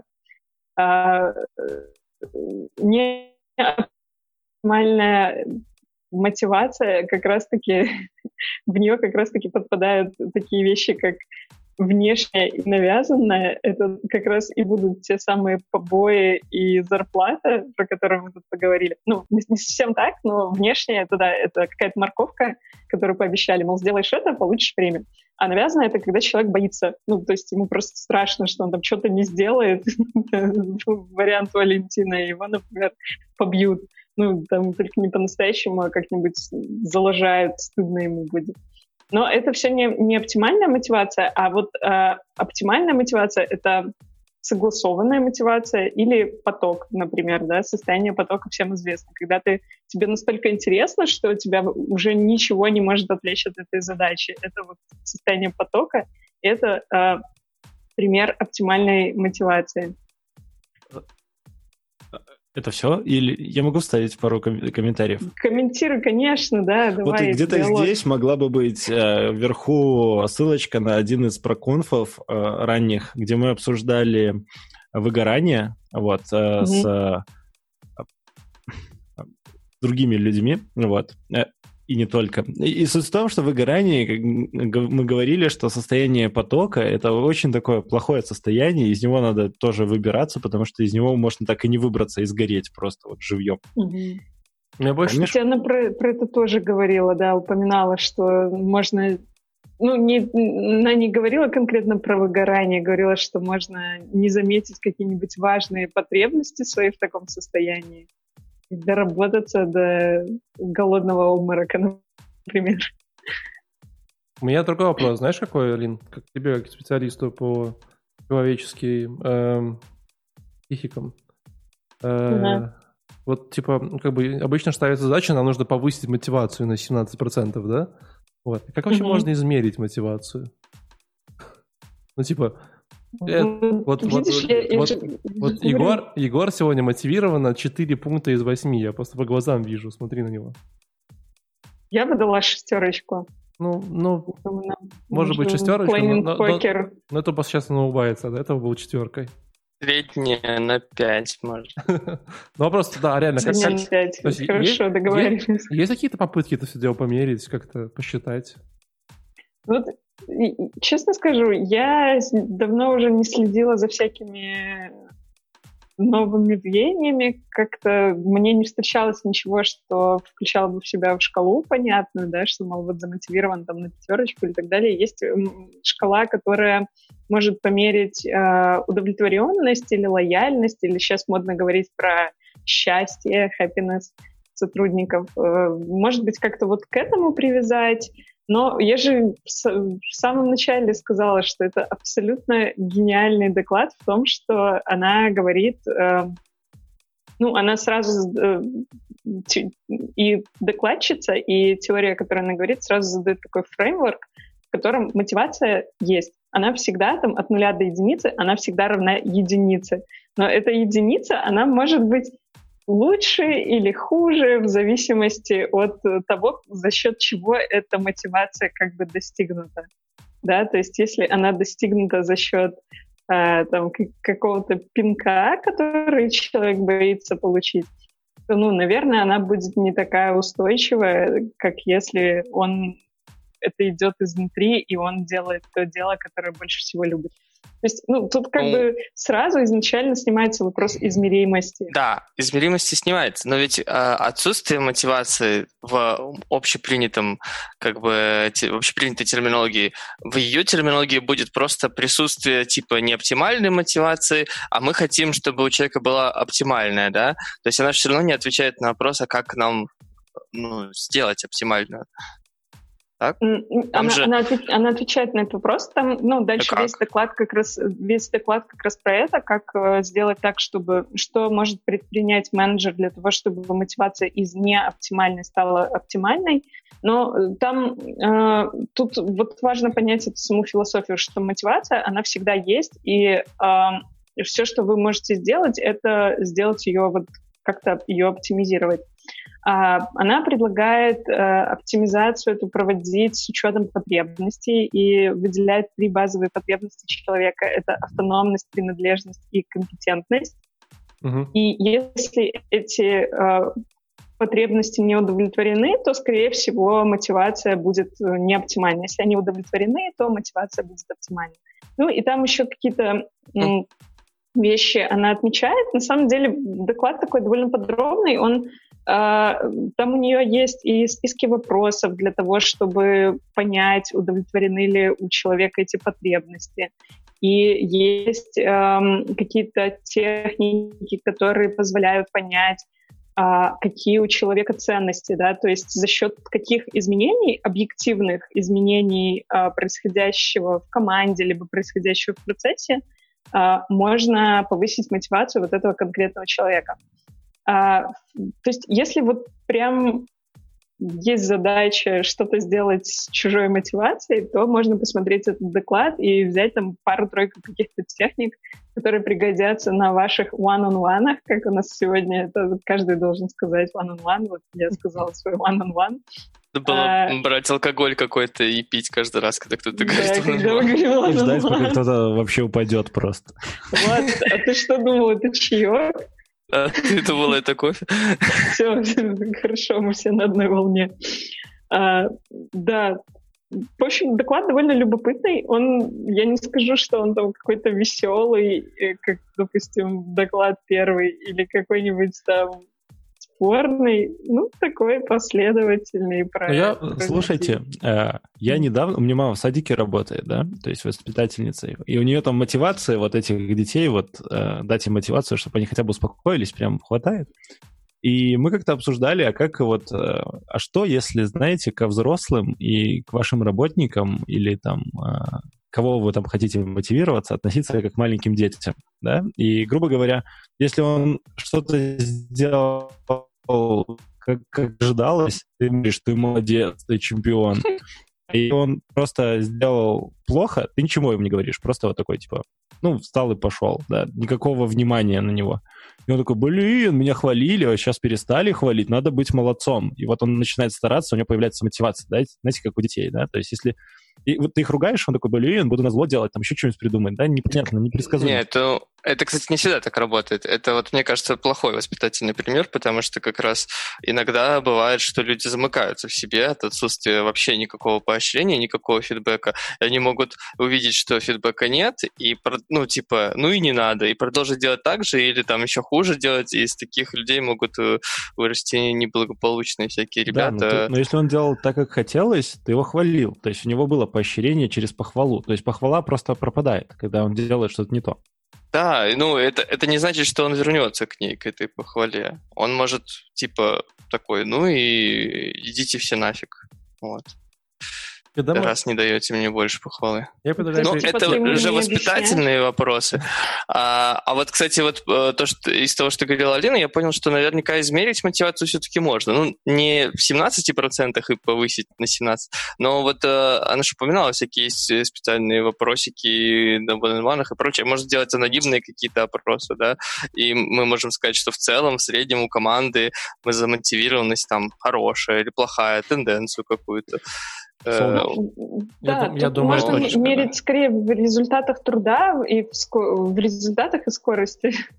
То есть, если команда прям делает какие-то задачи, берется за них с энтузиазмом, то, очевидно, люди замотивированы. Если Слушай, там все из-под палки и ну, там... Это спекулятивно. Ну, то есть мы же программисты, мы не делаем совсем одинаковые проекты. То есть если бы у нас было 5 одинаковых CRM, вот прям один в один, с одинаковым дизайном, мы все мы делали там разными командами, вот тогда можно было бы оценивать. Мы делаем разные проекты, и, возможно, кто-то делает какое-то говнище, которое вот просто... Мы сейчас, мы сейчас просто скатываемся там что-то. Ребятуля. Вот кто не мотивирован, понимаешь, что он делает. Да. Я пытаюсь просто... Мы сейчас вкатились в вечную тему, как померить эффективность программиста, и это типа бесконечно. Ой, у меня, упал, у меня упал интернет или вернулся. Вы меня слышите? Вернулся, вернулся. Ну, я, я, я говорю, я я говорю знаю, давайте, как... давайте мы оставим тему, как померить эффективность программиста в сторону, потому что, ну, на это нужно отдельный 24-часовой стрим, короче, просто выделять. Но это не про эффективность. Эффективность и мотивация тут они, да. они, они, они, они рядом, они рядом. Я, да. просто, я бы хотел oh, просто... Во-первых, я, я добавлю маленькую ремарку. Ольга Проходская офигенная. Я помню прошлый доклад на Wargaming. Yeah! Она, она, она не очень не очень такая супер интертеймент в каком-то виде в докладе. Ну, то есть ты не такой сидишь, такой, о, как, как весело, да? Но ее глобальность и такая, типа, структурность, она прям очень крутая. Я помню, что я прошлый смотрел ее доклад, где она рассказывала про то, где как правильно там поднимать зарплаты людям, я тоже кайфанул. Поэтому я прям себе добавил закладочки, пойти посмотреть после проконфа э, подробно доклад. Очень хорошо. Но у меня есть другая тема. Давайте проведем небольшой интерактив. Э, Давай. Она сейчас смотрит... Хлопаем в ладоши, человек... встаем, делаем зарядку. Что нет, мы делаем? Нет, тебе ничего не надо делать. Вот. У нас сейчас есть человек 15-20, который смотрит нас онлайн. Вот. У меня доклад называется «Нам нужно поговорить». Вот если вы хоть раз кому-то писали такую фразу и, или э, к, там, своему начальнику или своей бывшей девушке, то поставьте два плюса в чатик, а если не писали, то два минуса. Вот, э, пока мы... Э... Не обязательно в такой форме, да, но по ну, смыслу и содержанию. Я, я, я, я думаю, в такой форме. Даже в такой форме это уже такая типа каноничная фраза. Вот, я, я взял доклад просто потому, что как-то он меня резонировал в плане, в плане такой, ну, в принципе, тема должна быть интересная. А, Михаил Емельянов с компании Центр финансовой технологий рассказывал доклад. Вот. Э, пока что, пока мы собираем данные э, с участниками, я вам чисто вот так по, э, по э, накину информацию про компанию, в которой он работает. Э, эта компания не занимается финтех-разработкой. Вот, то есть это какое-то там типа э, интересные приложения, которые позволяют переводить деньги э, родственникам куда-то там далеко, за границу. Но чтобы вы понимали, у меня опять упала камера, опять она упала физически. Вот. Э, почему-то каждый, когда я начинаю говорить, у меня падает камера. Секундочку. Вибрация. Сейчас, сейчас. Так вот, чтобы вы понимали, это мобильное приложение с 5 миллионами установок. У них компания, команда из 100 разработчиков. 100 разработчиков Android. Ну, там, 70, если быть точным. Представляете себе команду из 170 Android, 70 Android разработчиков. Вот, вот, вот кто-нибудь может сказать, что они делают? 70 Android-разработчиков операционной 70 системы. 70 Android-приложений? Да, в одном... В одном продукте? Да, да, да, да. Я такой, как? Сколько? Почему так много? Вот, и чтобы вы понимали, я думал, что он пошутил, он не пошутил. Там вообще их 100 разработчиков в целом в одном приложении. Ну, типа, наверное, там несколько продуктов. Вот. Но он показывал, короче, э, скриншоты, и они за последние две недели 450 э, pull реквестов замержили. 450 pull реквестов за две недели. Как вам такие данные? А сколько они их делали, наверное, пару лет? Я, я думаю, это, это обычный процесс. Это, это просто, типа, они вот, ну, 450 за две недели просто замержили как бы, ну, объемы впечатляют, да? Вот. Эм, в общем, да, он рассказывал, что вот у них была компания, они там росли-росли, и какой-то момент времени им, ему начали пускать платить вот эти вот, типа, канонические, нам нужно поговорить. Кстати, на момент э, э, по счету чатики у нас 5 человек написало 2 плюса, поэтому будем считать, что остальные нас не слушают, или это боты, э, которые, которые Егор написал, чтобы нам нагонять трафик. Вот. Э, из интересного, Доклад mm-hmm. про те самые one-to-one, one-to-one, или как они по-разному называются, да? Вот. Э, и э, я уверен, что не все наши слушатели знают, что это такое. Вот. Э, почему я кайфовал, почему я мне так доклад понравился, прям, я прям писался кипятком, я скинул в, э, ребятам своей компании, мы уже два раза посмотрели все, там, вместе с HR, мы уже даже созвонились отдельно и обсудили. Отдельно. Вот, потому что как раз мы сейчас и занимаемся тем, чтобы э, как бы придумать ну, этот процесс э, тщательно проанализировать и понять, как бы, какой его кайф, какое его преимущество и все такое. Но если кратко и по существу, вот прямо вот если вот попытаться дать определение one-to-one, это еже периодические встречи э, на один на один с э, там какого-то э, сотрудника, скорее всего, со своим начальником. Вот, где э, обсуждаются различные проблемы, различные там типа какие-то цели, ну и прочее, прочее, прочее. Я правильно дал формулировку? Может, Алина, Владик или Егор меня поправят? Более-менее? Я пытался на, на пальцах объяснить. Работает? С нами? Вы еще живые? Все на меня очень смотрят э, подозрительно, кто не двигается. А Zoom мне пишет, ваше интернет-соединение неустойчивое. И все горит красными огнями, и стрим отвалился. О, я вижу ваши двигающиеся головы. Вернитесь ко мне. Так. Звука все еще нет, но, но Владик пытается общаться движениями головы. Я слышу. Меня слышишь отлично. Вернулся. Вернулась. У нас сегодня какие-то очень-очень плохие интернеты. Вот. Да. Такая, к чему, к чему я хочу это рассказать? Э, я пытался дать определение one-one. Вы его слышали? Только первую половину. А, оно было неплохим. Оно неплохим. было достаточно хорошим, но ты повтори. Да, я еще раз повторюсь, что как бы если прям сильно все пытаться упростить, то one-to-one это такой процесс в компании, где вы ежен... периодически, еженедельно, раз в месяц встречаетесь э, вместе со своим начальником и обсуждаете какие-то проблемы, какие-то идеи, какие-то там цели, э, ваших э, идеи э, и что-то еще. Вот. И тут интересный вопрос, который я задам в открытую аудиторию, э, то есть, точнее, к Алине. Э, зачем вообще это нужно? Ну, то есть, как бы, вот ты же тратишь кучу времени людей, они чем-то общаются, э, типа, разговаривают, ну, то есть, как бы, ну, ты же тратишь деньги компании, чтобы люди просто пошли кофе попили. Ну, люди же это основное, что о чем ты должен заботиться в своей компании. Вот поговори с человеком, узнай, как о нем заботиться. Спроси, что ему нужно, что его печалит или наоборот радует.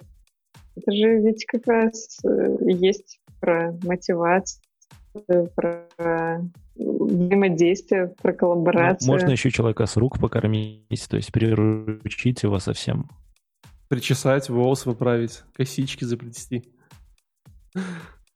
А, на самом деле все верно, вот, потому что а, потому что действительно люди это люди вашей компании это самое главное, что у вас есть, вот и э, труд, труд, как бы трудно сказать, зачем вот вы прям сходу вводите one-to-one. Я пытаюсь понять, вы меня слышите или вы просто все зависли и мило улыбаетесь? Нет, вроде Не, я слышу. Мы, я слышу, но упал. слышу, стараюсь на него не говорить, потому что, мне кажется, у меня вообще плохая связь. Будем считать, что это козни сегодня эм, конкурентов. Так вот, эм, и к тому, что э, если вы там как-то работаете в технологических компаниях, то, скорее всего, one-to-one, как ты уже слышали этот э, термин, или ты про него там узнали, или там кто-то вам сказал. Вот. Но если вы, вы вот, там как э, руководитель думаете о том, что вам бы неплохо было этот процесс заиметь, вы начинаете э, сталкиваться с огромным количеством э, каких-то ну, недопониманий, да? Ну, то есть вот банальный пример, да, вот вы, вот, как бы вот мы с Владиком, мы такие, давай, Владик, будем с тобой one-to-one делать раз в две недели. Вот. И, и Владик все равно меня не слышит.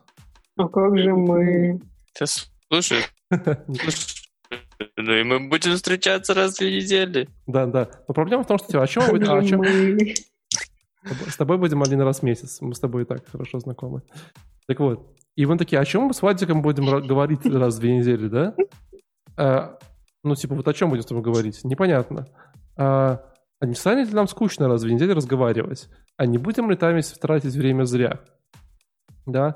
А, А не будет ли так, что мы будем приходить и просто говорить о том, какая, mm-hmm. какие новые версии, э, там, не знаю, новые герои в доте появились там через полчаса раз в две недели и уходить.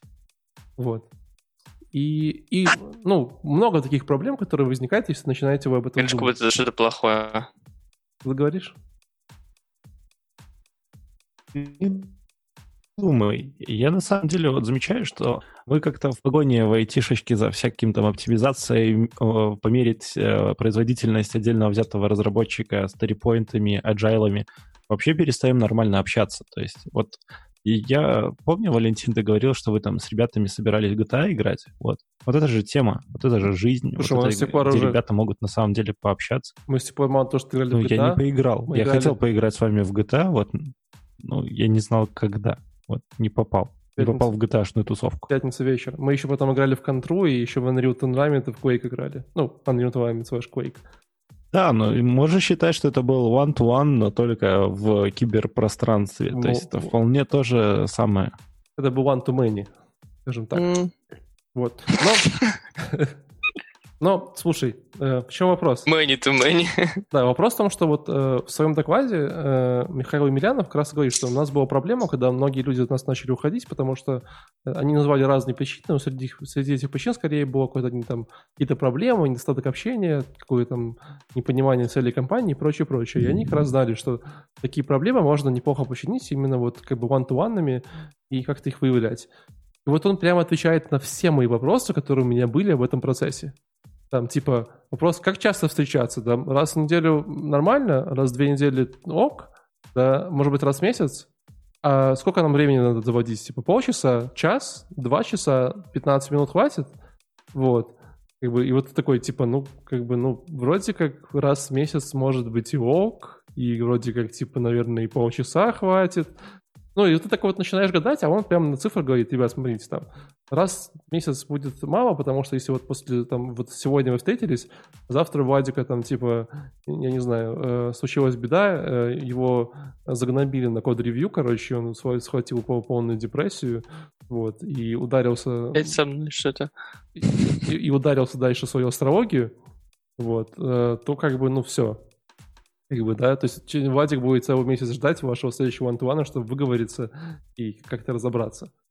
Вот. Да. Это одна сторона часть, да. Как бы вторая часть, типа, а что делать, как, как именно вот, как вот э, все ваши разговоры сделать максимально полезными. Не то, чтобы вы прям пришли и поговорили э, о том, как, как классно на улице э, целый день сегодня летают самолеты в преддверии парада, э, единственного парада э, победы СНГ. А, ну, как бы, чтобы это было полезно для вас. Может быть, в мире. Нереальный парад. Да. Самый лучший парад Чтобы это было полезно, полезно для вас. Вот, вот у, у кого есть вообще опыт вантуанов? Э, кто вот там проводил или с ним проводили? Интересно. А, со мной много проводили вантуанов, э, и иногда это выглядело страшно. Вот, так. могу так сказать. Почему? Потому что э, ты не ожидаешь, что будет one-to-one, то есть тебе не сказали, что мы там будем с тобой проводить one-to-one, ты приходишь на работу в хорошем настроении, такой, типа, все, сейчас буду решать какую-то там свою мега-задачу. Ты приходит начальников начальников и говорит, пошли покурим, и ты такой, блин, сейчас будет пипец какой-то, да, то есть у тебя уже там миллиард идей, где я накосячил, так, что я там сделал, может, ты кого-то там обидел, вот, ты идешь, ты пока идешь на этот one-to-one, ты уже в голове перебрал все возможные варианты разносов, которые могут быть, и ты уже вообще не готов нормально что-то там обсуждать, ты готов либо там терпеть боль, либо в ответ накидать сразу, чтобы не так больно было начальнику что-нибудь. Вот. И это какие-то галимые вантуаны. Вот. Мне кажется, их минимум надо было бы объявить, что, мол, вот там во вторник пообщаемся, будет разговор там серьезный, несерьезный, какой-то градус там разговоров, это было бы уже там ожидаемо, okay. чем это, ну, это, это, Мне даже кажется, что у тебя вообще жесткая ситуация. Мне кажется, нормальная практика это вообще в первый рабочий день человеку говорить, что у нас есть практика one-on-one, они будут проходить раз в неделю, две там или раз в месяц, и вот там по таким-то дням в такое-то время. А вот так вот вырывать еще когда какой-нибудь суперначальник. Это страшно. Да, еще с такими фразами, типа, пойдем покурим, типа. Да, да. Вадик, но ты же, ты же работаешь в корпорации. Там вот надо вас, поговорить. Вадик, у вас же вот явно правильно сделаны Да. вантуаны. Что вот вы на них делаете? Да, наверное, правильно. Э, Ну, как корпорация, ты так назвал. Fitbit не то чтобы корпорация, у нас в Минском офисе всего 70 человек, чтобы ты понимал. Блин, а Ты где ты тут- работаешь? Я вообще запутался. Fitbit. Google, Fitbit. Ну, Google, Fitbit. Fitbit. Google. Но Google Гу- купил. Google купил Fitbit просто, поэтому с- А. скоро мы вольемся в дружную команду. Будем говорить, в Минске есть Google. Да. Ты Э, работаешь в Фитбите? Короче, у нас э, сделаны one-on-one раз в две недели, но с некоторыми раз в неделю, но я попросил, чтобы со мной оставили в две. И да, на полчасика. Мы просто... Иногда бывает, э, не знаю, ни о чем особо такого конкретного не говорим, типа просто о том, что происходило там в компании за последнее время. Иногда что-то конкретное по там моим каким-то задачам, целям и прочее. Иногда просто собирается фидбэк и дается фидбэк от меня там на других сотрудников, от других сотрудников на меня. Это такой, типа, а, момент, когда можно не прямую, не смотря в глаза, сказать, ну что ты за херню натворил. Вот. Но через какого-то менеджера нашего общего. И, ну, в принципе, мне нравится, что они именно раз в две недели, потому что действительно, если что-то случилось, э, там в каком-то пиаре какой-то э, конфликт, и я могу только на две недели в свою астрологию погружаться, а потом выйти и переговорить.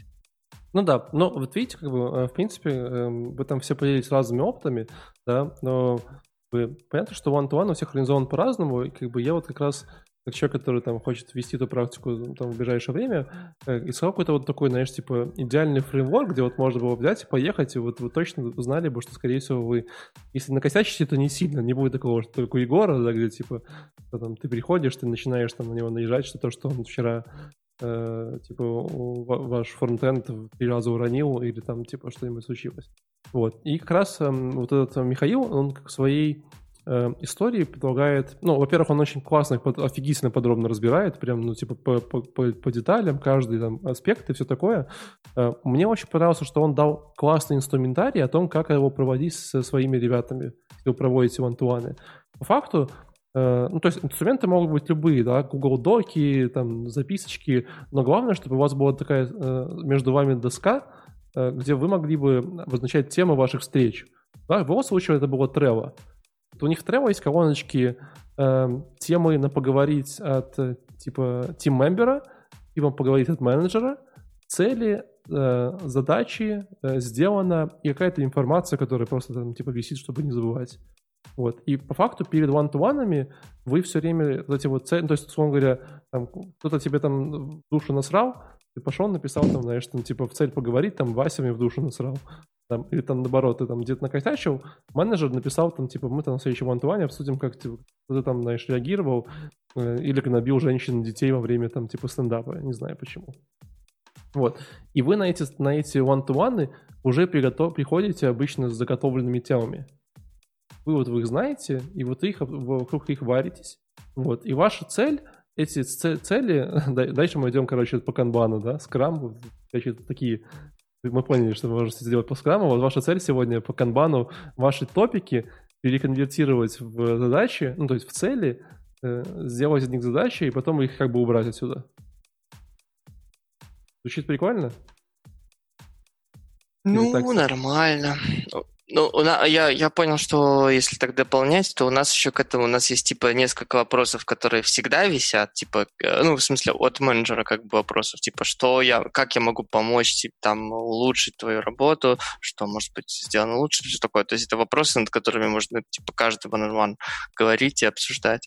А в основном, да, типа, вести набор топиков в каком-нибудь Google Доке, в общем, где можно в любой момент заглянуть, посмотреть, типа перевести их в цели какие-то. Хорошо. А, а, Ребята, раз мы вот поговорили про one-on-one и все такое, а, в предыдущем докладе я обратил внимание, что есть некая матрица компетенции. Как вы к ним относитесь? Валентин, у тебя есть матрица компетенции по сотрудникам? А, Ты имеешь в виду то, то, что там, типа, если ты выучил React и Vue.js, то ты теперь не junior, а, а middle плюс? Да-да-да, вот эта вот тема. Если ты там не Стой. учишь там какие-то штуки, то ты недостаточно хорош. Все компании к ней по определенному времени приходится. А она есть, но она типа есть в голове decision-мейкеров, и типа, она не вынесена вовне, скажем так. Не, опи- не, описана, а, не описана формально. Вот. Но, естественно, она как бы такая есть, довольно неявная. Вот. Да, а... Просто э, мы, мы как-то пытались такое составлять, и как-то все ерунда какая-то получалась. Очень, очень тяжело, и но, я но, просто но понял, возможно. что... Возможно. То вот эти one-to-one, они как раз неплохо вот в этой... Ну, знаешь, у тебя есть какое-то там ожидание, что ты человек, вот он куда-то вот в этот угол летит, вот, и ты его по матрице компетенции говоришь, ну, братишка, вот там, смотри. Вот я знаю, что в ЕПАМе они как раз по матрице компетенции в среднем любят пообщаться, Мол, типа, ты выучил там SQL, ты молодец, а вот как раз там тестировщикам как раз этого не хватало. Ну, тут не совсем... И... One-to-one все-таки не совсем про это, конечно. То есть они, конечно, про это тоже могут быть, да? Как раз какие цели, какие вообще топики э, one обсуждать, какие не обсуждать, тоже в этом такое договориться. В общем, отлично, все, прям, я прям, все пометил, буду смотреть вечерочком. Прям, прям, прям прекрасно, то есть там за 50 минут прям вот все, что нужно, там, что говорить, что не говорить, и даже вот, типа, какие-то, знаешь, какие-то там, как называется, corner cases, да, где, типа, а вот вы пришли на ваш one-to-one, а у вас в карточек нету ни одной, ну, типа, все сделали, как бы уже все, проблем нету, претензий никому нету, что делать? И вы пришли на первый one-to-one там в своей жизни, а у вас карточек не может быть на первом one-to-one, да? Вот, что делать? И, естественно, он как раз советует, что вообще-то есть, типа, э, там есть два типа one-to-one, условно говоря, там два подхода. И вот как раз вот подход, когда у вас там нечего поговорить, есть подходы э, там открытыми вопросами, типа там, знаешь, там, Владик, а что ты делал последние две недели? Там, а что тебе там, знаешь, нравится? Где человек, в принципе, не может, ну, не, не выговориться на эти вопросы. Обязательно что-то тебе расскажет на этот счет. Вот. Ну, короче, я в восторге от доклада. Э, именно вот тему one-to-one он максимально раскрывает. Я даже, чтобы вы понимали, я сделал себе плейлист в YouTube Work и положу туда этот доклад, чтобы его не потерять никогда. Буду старый, буду его сидеть и пересматривать и э, рыдать отчасти. Наверное. Но вы все равно меня не слушаете, потому что опять пропали. Подождем. А Мы... где ты делал пометки? В Google Docs? В Work? Пометки, пометки где? Ну, Делал ты сказал... плейлист в YouTube он. А, в YouTube? Я, я, я в YouTube сделал себе плейлист, да. А, отдельный. Блин. Это тоже хорошая идея, добавлю себе Кстати, хорошие доклады. У Проходской там уже у нее тоже есть списки вопросов, которые, мне кажется, для one-on-one могут очень пригодиться. Даже не обязательно в разрезе мотивации, а вообще, чтобы просто был хороший список хороших вопросов. Mm, класс.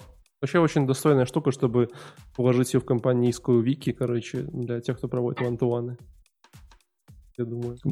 На самом деле, я вот подумал, а, не обязательно, вот, например, в, некоторых компаниях нет one-to-one, например, а, ребята слушают нас, такие, какие one-to-one, алло, вот у нас там хорошо, если там нас палкой не ударили. Хорошо, если зарплату да, дают. Да, дают зарплату, тебе грех жаловаться. Если скринкаст не мониторят, в смысле, как это... Вьюскрин не заставляют делать. Да, ну, то есть можно же ну, инициировать one-to-one ну, вообще со своей стороны, мол, у меня есть вопросы, хочу там за минут с тобой обсудить. Ну, и со своим начальником непосредственным или выше там да. поговорить. Надо поговорить Просто и про вообще. Ты же смотрел. Да, надо поговорить, э, и да, все. Надо и пускай думает. Ну, пришел. Но это обычно уже плохо, плохая история. Давайте поедем дальше, потому что мы можем по one-to-one говорить вечность. Вот, Алин, у тебя там что-то было интересное. А, нет, у Егора было, извини. Воу-воу-воу, я так обиделся. Я только такой, вот, и тут Алина. Я такой, вау, блин, обидно. Извини. На самом деле доклад странный. И он зацепил, потому что было название модель э, Белбина для IT. Я никогда про нее не слышал. И мне стало интересно, что это такое.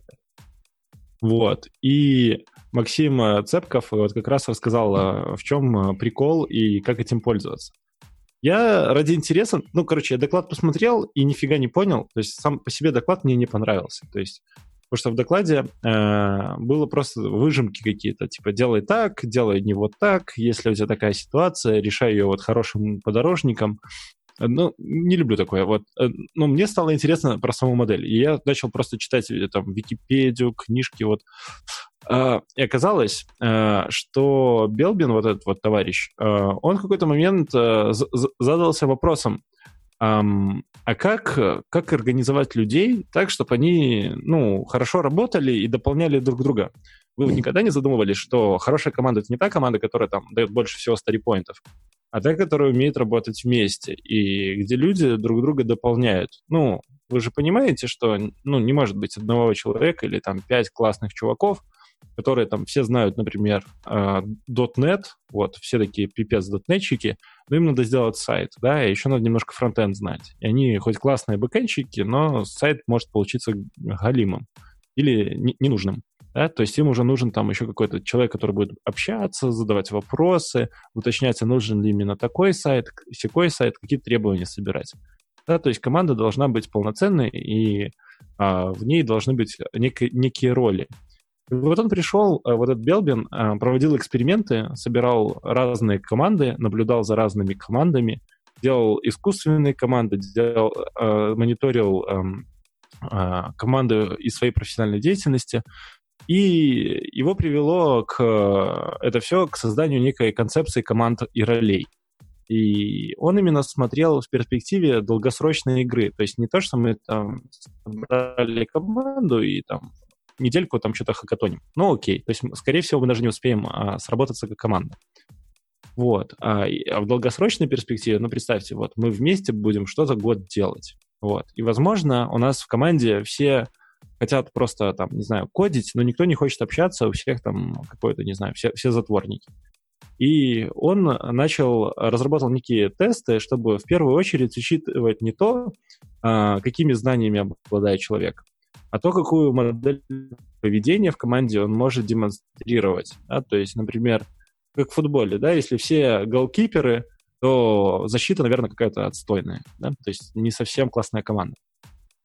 Вот. И эти командные роли — это некие кластеры поведения. Это не то, что какие-то отдельные черты людей, какие-то особенности их деятельности. Это просто кластеры поведения. То есть какие-то ярлыки, которые вот мы группы людей посортировали в какие-то группы, сказали, он хорош в этом, в этом, в этом, в этом, и уже знаем, как более-менее комбинировать команды. То есть нам, как менеджеру, э, это какой-то дополнительный инструмент э, сделать какую-нибудь предварительную сортировку людей. Вот. И вопрос. Э, какие нужны команды? Как э, делать некие тренинги для компании, чтобы, э, ну, сбивать команду, а зачастую эти, это все называется задачи игры на командообразование. Кто-нибудь в таких участвовал хоть когда-нибудь? Не, не я думаю, что я участвовала. Но не знала об этом. А, а в какой? Что вы делали? Это была скрытая игра. Все были в масках. Голодные игры. То есть, а, типа, в общем, ком- игра, игра на командообразование или на выявление этих ролей? Я на выявление ролей и командообразование. Mm-hmm. То есть э, ты как бы вот вовлечен в игру, чтобы понять, а кто ты в этой команде. Вот. Mm-hmm. Вот, ну, давайте несколько таких факторов более-менее основных зачитаю. А, в общем, для кого такие тренинги нужны? В каком случае их стоит проводить? В случае, если идет реорганизация и кардинальная замена кадра в офисе. Вот прикинь, вот э, мы взяли и решили, все, теперь у нас был камбан, теперь у нас крам, теперь у нас другие процессы. Вот в этот момент самое классное... И ничего не изменилось, извини. О, частый кейс. Кстати, в больших журналах типа Forbes про это любят писать. Такие частые кейсы, типа большая компания провела большую реорганизацию и стала более современной. Ты читаешь, понимаешь, что у них проблема. И они кое-что денег просто брали, сделали клевый лофт, но больше ничего не поменялось. Я думаю, они такие типа, вот. А нам нужна причина уволить 300 человек. Давайте приведем большую реорганизацию. Um, uh, Смотрите, а, еще нужны тренинги, если среди сотрудников э, есть явное недопонимание друг друга. Грубо говоря, а, конфликты, соперничество, ну и вы просто видите, что люди как бы не могут друг с другом работать, то, возможно, вот эти упражнения, всякие игры помогают. а, когда в старом коллективе появляется некая группа новых специалистов. Так или иначе это происходит, ну, вот, ну прикиньте, их стало там три новых человека в старом коллективе, то, возможно, надо как-то а, пом- помочь им а, разнакомиться, раскрепоститься, ну, и как бы понять сильные и слабые стороны друг друга. Возможно, это классно. Ну, вообще эти все советы очень классные ресурсному менеджеру, который, если он есть. Вот. Если нет, то любому менеджеру. Вот. И если новое отдел открывается, какие-то новые э, должности, перед группой работников стоит задание, которое необходимо выполнить в сроки, которые жмут с каждым днем, да, то есть мы просто тонем. Вот. Если мы тонем, то, возможно, если мы поиграем в командообразующие игры, мы перестанем тонуть и сосредоточимся на решении каких-то проблем. В общем, э, это все можно бесконечно долго читать, но пунктов реально немного, их где-то 8, то есть их можно примерно прочитать э, и пользоваться. Что же касается командных ролей, э, Белбин выделил 9 командных ролей и объединил их в три группы. То есть есть три группы и 9 ролей. Вот, то есть вы можете завести Excel и людей поранжировать по этим группам и уже примерно понимать, э, как их вместе объединить. Вот смотрите, э, есть роли, ориентированные на действия. Люди, которые просто, просто хотят что-то делать. Егор, я просто жду, когда Егор скажет, что вообще-то он выяснил, что вам нужно для проекта один фронтенд, один бэкэнд, один QA, и все. один типа... А, и смешного, и смешного. Современные шутки 2К20. Вот, смотрите. Э, фронтенд можно написать на JS, да? Бэкенд можно писать на JS. А, делать регрессию и всякие сложные тесты, тесты можно делать на JS. Зачем вам кто-либо другой, кроме фронтенщика? Подумайте над этим. Один фронтенщик, три ипостаси. Сегодня не, не, он смотри, тестировщик, смотри, завтра смотри, он бэкэндщик. Смотри, смотри, я тебе покажу, да? Э, фронтенд, э, бэкенд хорошо. Не невозможно... ту камеру работаешь, не ту камеру, Нет, братишка. две камеры, не знаю, куда писать, подожди, вот одна сюда. На нижнюю, на нижнюю, Значит, которая Я, я буду в две, смотри, вот так вот, да? Смотри, первое. Сразу. Фронтенд на JS все равно напишешь типа херово, потому что на JS невозможно ничего плохо хорошо написать. Бэкэнд на JS написать вообще невозможно хорошо, поэтому точно фронтенщик не справится. QA, на, типа, будет... Фронтенщик будет писать QA, серьезно, программисты не должны тестировать, ты же знаешь, они не умеют. Вот, все, ничего невозможно сделать нужны разные люди. Еще нужен инжиниринг менеджер, не забывай про это. Он должен, типа... Ну, а фронтенчик, он же знает JavaScript, он знает вот этих всех трех ребят, которые работают в разных ролях. Вот он хороший инжиниринг менеджер, он ходит куда-то на Бирджес, например. Угу. Так вот, давай с Ладно, этим, с, давай э, с, вот с, три роли, да? Давай, То есть давай с закончим просто эту тему. Закончим. Дедуля уже да, не, ну давай, я немножко, тут три, вот шесть фраз, давай, шесть фраз. Давай. Вот, есть роли ориентированы на действие. Вот знаете, что у вас в команде есть ребята, у которых всегда шило в жопе, и они хотят куда-то бежать. Вот, вот они хотят что-то делать. Вот дайте им что делать. Скорее всего, это фронтендер, люди, которые... скорее, всего, это, скорее это фронтендер, это, скорее всего, новый фреймворк, понимали. Да, да, он хочет новый фреймворк, дайте ему, дай, пускай обосрется. Вот, а, есть люди, которые а, ориентированы на людей, то есть они любят, они чувственные, они хотят помогать людям, они заботятся о людях. Возможно, это хорошие тестировщики, но неважно, они думают о людях. И третьи люди, которые очень много думают, размышляют, планируют. То есть вот такие вот из этих трех групп вы уже можете как-то вычленить конкретных там мотиваторов, исполнителей, финишер, координатор, душа команды, дипломат, генератор идеи и так далее, и так далее. Их 9, да? И, и все. И когда вы понимаете, кто есть кто и как их посортировать, то Белбин говорит, что вы можете создать команду, которая очень долго будет делать достаточно эффективные какие-то дела. А вы не казалось, что вот, эти вот истории, все. типа дипломат, вот вся история, как там было, как ты там говорил, Генератор идей, дипломат. А, душа компании, дипломат. Да, и короче... Генератор идей. В Fallout просто были такие, короче, скиллы-то можно было качать, там вот была точно такая история, там, типа, дипломат, типа, количество переговоров уменьшилось на 30%. Вот. Ладно, я, я просто переживаю, ну, да, что... знаешь, это как э, в Диабло, ты там некромант, еще что-то. Ну, примерно та же тема. То есть ты, ты в чем-то силен, ты всегда в чем-то другом очень сильно слаб. То есть я заметил, например, вот по своим ребятам, которые очень много код пишут, сложные солюшены какие-то решают, ну, с общением у них реально косяк. Вот, вот реально с людьми их нельзя пускать работать. Либо надо делать какой-то день, когда они выдыхают от кода и потом работают с людьми. Просто они могут нахамить, просто что-то неадекватное сделать и уйти, и люди обиженные сидят, потом ну, приходят в себя еще пару дней. Что ты хотел от JavaScript разработчиков? Ну, как бы... Тут, так, так они неадекватные, я, серьезно, я не знаю, как я тут еще выживаю. Вот я, я смотри, я тут зарос немного, вот скоро буду как IT-борода, только маленькая IT-борода. Тебе нужно one-to-one, ты знаешь. Да, Алин. с менеджером поговорить. Алин, твой звездный час настал. Снова я. Я. Да. Опять, третий да. раз. Класс, окей. Короче, это безумный, абсолютно безумный доклад. Я советую его всем посмотреть, чтобы ну, просто понять, насколько скучно вы живете и как вообще люди э, могут, если, если захотят или если вдруг их озарит. В общем, Юлия Суворова, которая работает в Level Travel, а, рассказала о том, как она строила процессы в компании, строила процессы в компании, в команде в своей. Короче, она пришла продукт-менеджером в продукт Level Travel. А, там была небольшая совсем команда, несколько разработчиков буквально, но довольно амбициозный продукт, который набирал обороты. И она понимала, что ей как продукт-менеджеру предстоит э, структурировать команду, структурировать процессы в ней, и э, только после этого уже переходить к тому, чтобы там такие метрики продукта и там подтюнивать фичи и смотреть конверсию пользователей, все вот эти вот продуктовые штуки, да, что первая задача у нее это просто наладить процесс разработки. А у нее было несколько проблем. Во-первых, э, то, что команда совершенно не умела оценивать свою работу. То есть они даже не пытались об этом задумываться. А совершенно не к чему было привязаться, чтобы э, вообще посчитать хоть какую-то бизнес-value, да, там сколько, например, будут возвращаться инвестиции на ту либо иную фичу, потому что невозможно не посчитать, э, сколько она будет сделаться, не, соответственно, посчитать целесообразность ее исполнения.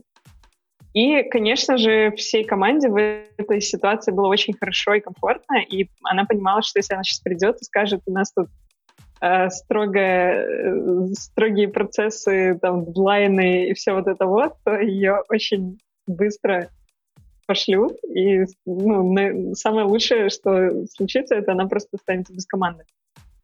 Вот. И она как-то много про это думала. Они э, периодически с коллегами куда-то там ходили в бары, либо ездили в офис в Иваново, есть офис в Иваново, один в Москве, один в Иваново. И вот в одной из таких поездок ночью по ночной зимней трассе им пришла мысль, идея о том, как вообще все это структурировать. И они, в общем, разработали игру. Э, это что-то типа стратегии, что-то типа героев. Э, у них э, есть... у них там были... Да.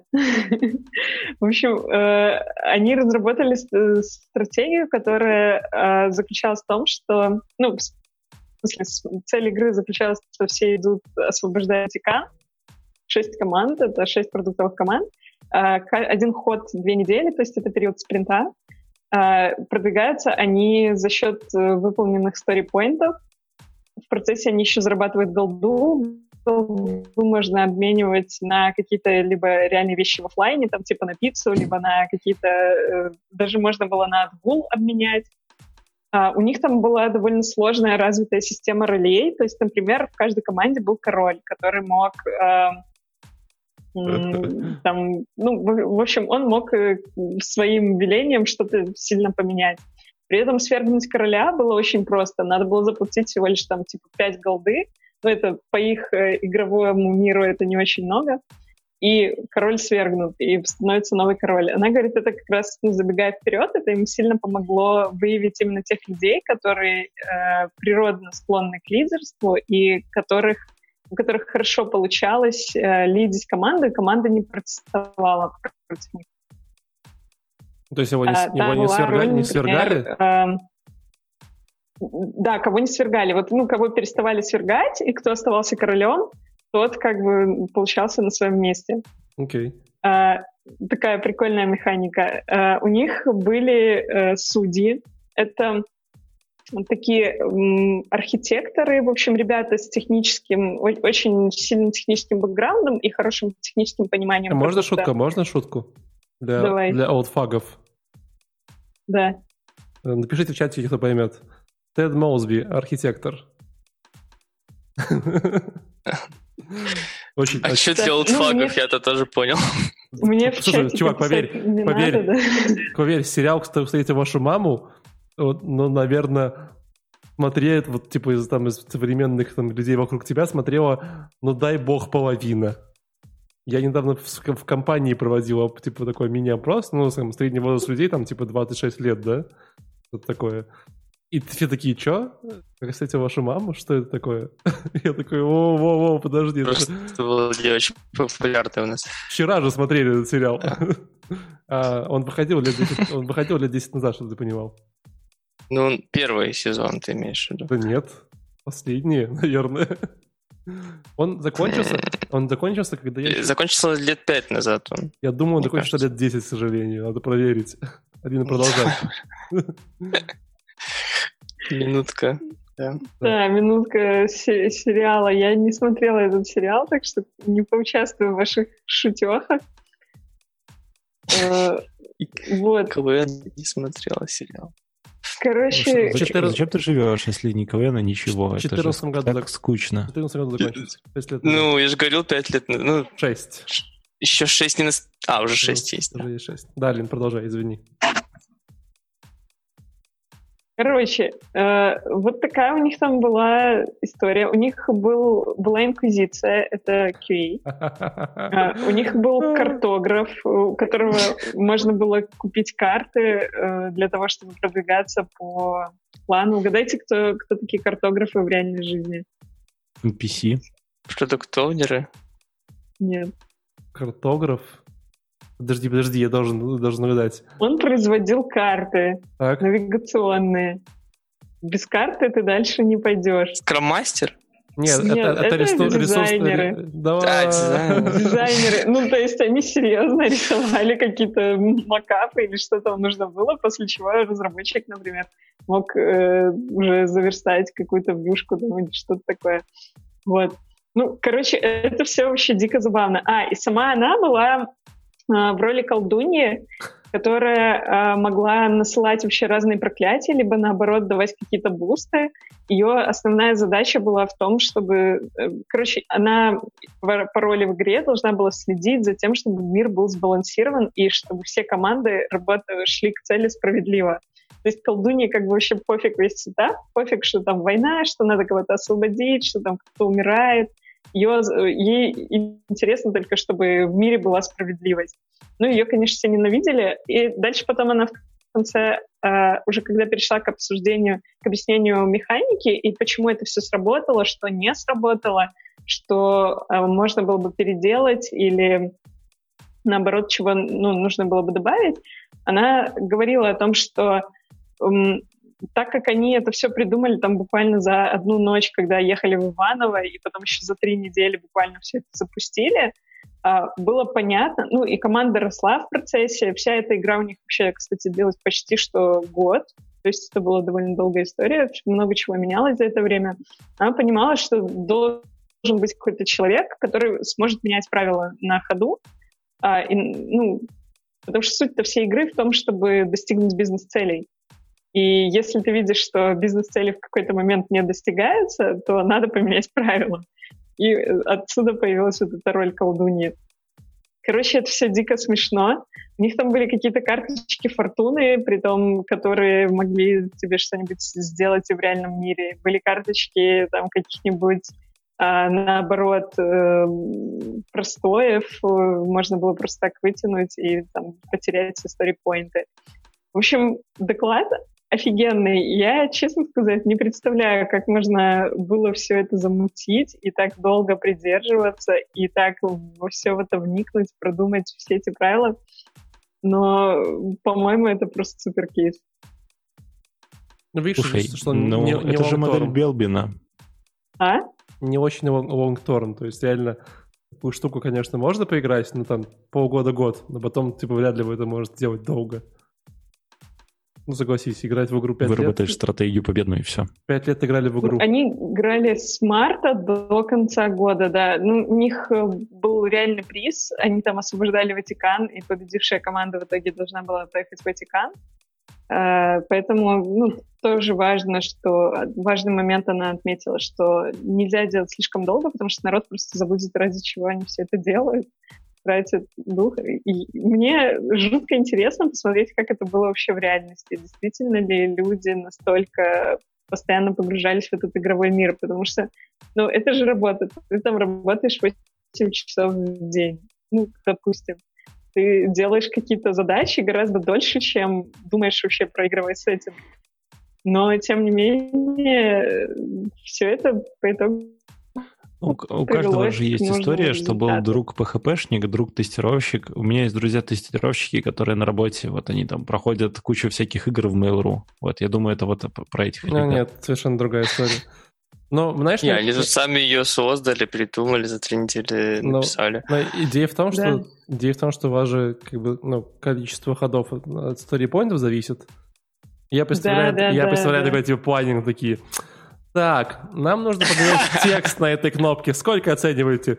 Ну, это 21, типа, не меньше. 50, 60 сторипоинт.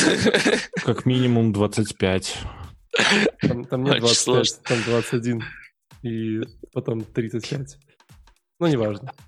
Короче, я думаю, так вот. Ну, да. А, там была, наверное, инфляция, и был министр экономики, который, который типа... Э, девальвировал storypoint. Типа. На этой неделе мы решили подарить все storypoint на 15. Для этой команды, а для другой на другое число. У них там все это у них там все это делала ведьма, да. Она, ну, она про это рассказывала, что в какой-то момент пришло там эти сторипоинты, например, ускорять, потому что они понимали, что гонщица команда не дойдет до победы. ну, там, короче, были свои нюансы. В общем, доклад советую всем посмотреть. Очень весело. Да, ребята, и у нас... Весело. А какие-то скрины, секунду, а какие-то скрины там этой игры были, типа как-то э, пощупать? Там там была карта с флажками, в которой в реальном времени практически происходило передвижение. То есть если вы закрыли какую-то таску и у вас добавилось 4 поинтов, то двигался флажок в сторону Ватикана.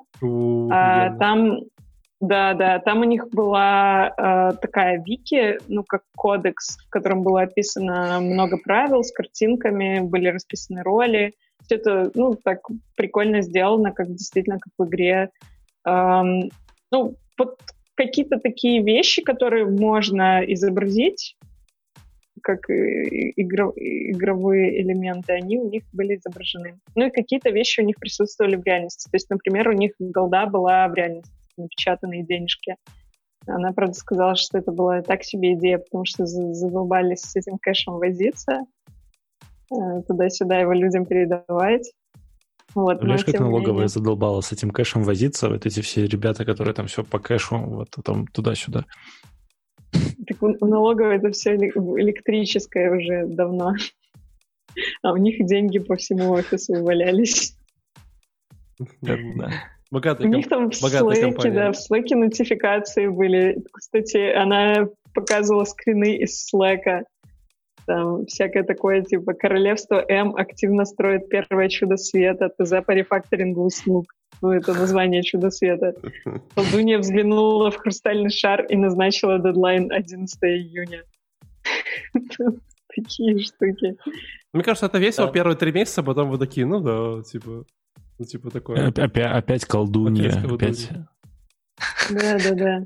Да, вот это она тоже говорила, что народ очень тяжело реагировал на смену правил, но по-другому не получится. Довольно весело. Слушайте, ну, мне кажется, тему разобрали. Да, То я думаю, что у нас уже все. Игры можно, но недолго, и или хотя бы надо менять, то есть одну игру, наверное, нужно. Николай что-то говорил и сильно Давайте выпадал. подведем какие-то итоги. Каждый расскажет, э, ну, про свое отношение к тимлидам. Изменилось ли оно? Стоит ли быть тимлидом? Хотели бы вы стать тимлидом когда-нибудь? Вот, в страшном сне, вот, э, между вашей ежедневной работой, просто так, типа, э, коуч тимлид, вот такой, да. Алина?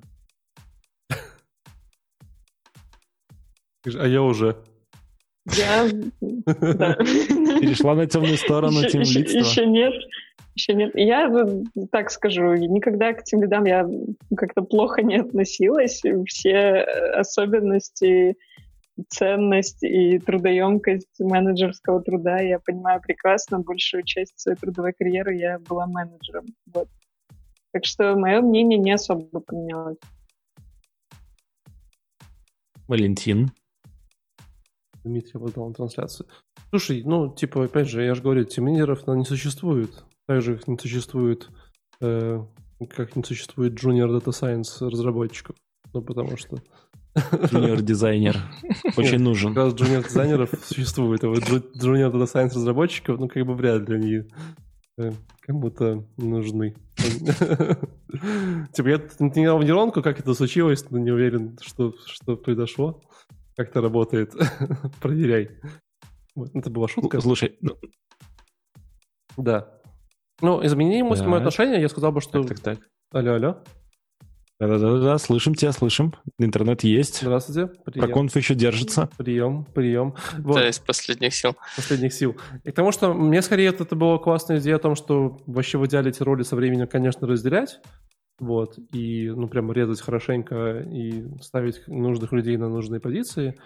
Вот. Ну и, конечно, скорее вот это вот докладик про one-to-one, это просто моя любовь. Окей, Влад, что ты нам скажешь? Твое мнение, стоит ли быть тем лидом? Ну, у меня отношение не сильно изменилось, ну, как бы по результатам этой конференции. А мнение, стоит ли быть, э, также остается, что нет, не стоит. Ну, по крайней мере, для меня. Какая-то это скучная работа. Сидишь там, менеджер себе в Excel. Ты видел, что можно в Excel творить вообще? Ты там, типа, твоя Java там рядом не стояла, там такие там такие дизайн как-то в Excel рисовали. Нет, это, конечно, можно, но как бы, ну, зачем? А если есть Java. А в Microsoft Excel можно на Basic писать, там вообще, типа, просто что угодно можно сделать. Да, Visual Basic, что-то такое было. Короче, не знаю. Мне кажется, людям некоторым, конечно, стоит быть тем лидами, но если прям очень хочется, если у тебя прям прет от того, что ты будешь работать с людьми, и ты, самое главное, хочешь не власти над этими людьми, а хочешь именно помогать им расти. А, вот если ты такой катализатор, чувствуешь в себе вот это качество. А в остальном, наверное, лучше в технологии углубляться. Ну, это мое мнение. Короче, Кстати, каждый сам решает. По, по статистике, по опросу Егора Толстого, 10% э, тем лидов стали тем лидами именно для власти. Диктаторы, диктаторы, маленькие белорусские диктаторы. Да, ну вот мне кажется, это, это, как сказать, как, как это называлось, неположительная мотивация или как там отрицательная мотивация. Я предлагаю подпевать бабки. Ну, может, это естественное природное, типа, стремление к власти, как там вожак в стае, там, главный волк. Я не знаю, вот, может, это что такое. Тяжело их осуждать. Может, это так и нужно. Да, если я... бы не они, то кто был бы тем лидом, если бы не они, вот. Но это, на, на, на этот, я думаю, на пора этот, заканчивается. На этот вопрос мы не узнаем ответа, потому что наше время вышло. Мы же не хотим наших, наших слушателей держать еще три часа. Вот. И мы, конечно, да, можем начать да. тему эффективности программистов, но вы сами прекрасно понимаете, что это невозможно. Поэтому э, всем спасибо, что Вопросов были с нами. не было. Да, я постараюсь сделать с этого выпуска что-нибудь, чтобы вы не заметили, что у нас э, очень плохой интернет. В облачках нет, не буду ничего делать, так и оставлю. Вот. Э, спасибо, что вы мучились и слушали сегодня с нами. Да. Э, подписывайтесь на ProConf. Э, у нас дальше, насколько я вижу по нашему... А нет, я, это еще рано объявлять. У нас есть парочку интересных спешалов впереди. Вот. И, как всегда, любите маму, мойте руки. И всем пока, до новых встреч. Не трогайте лицо. Да. Пока. Грязными руками. Пока-пока. Пока-пока.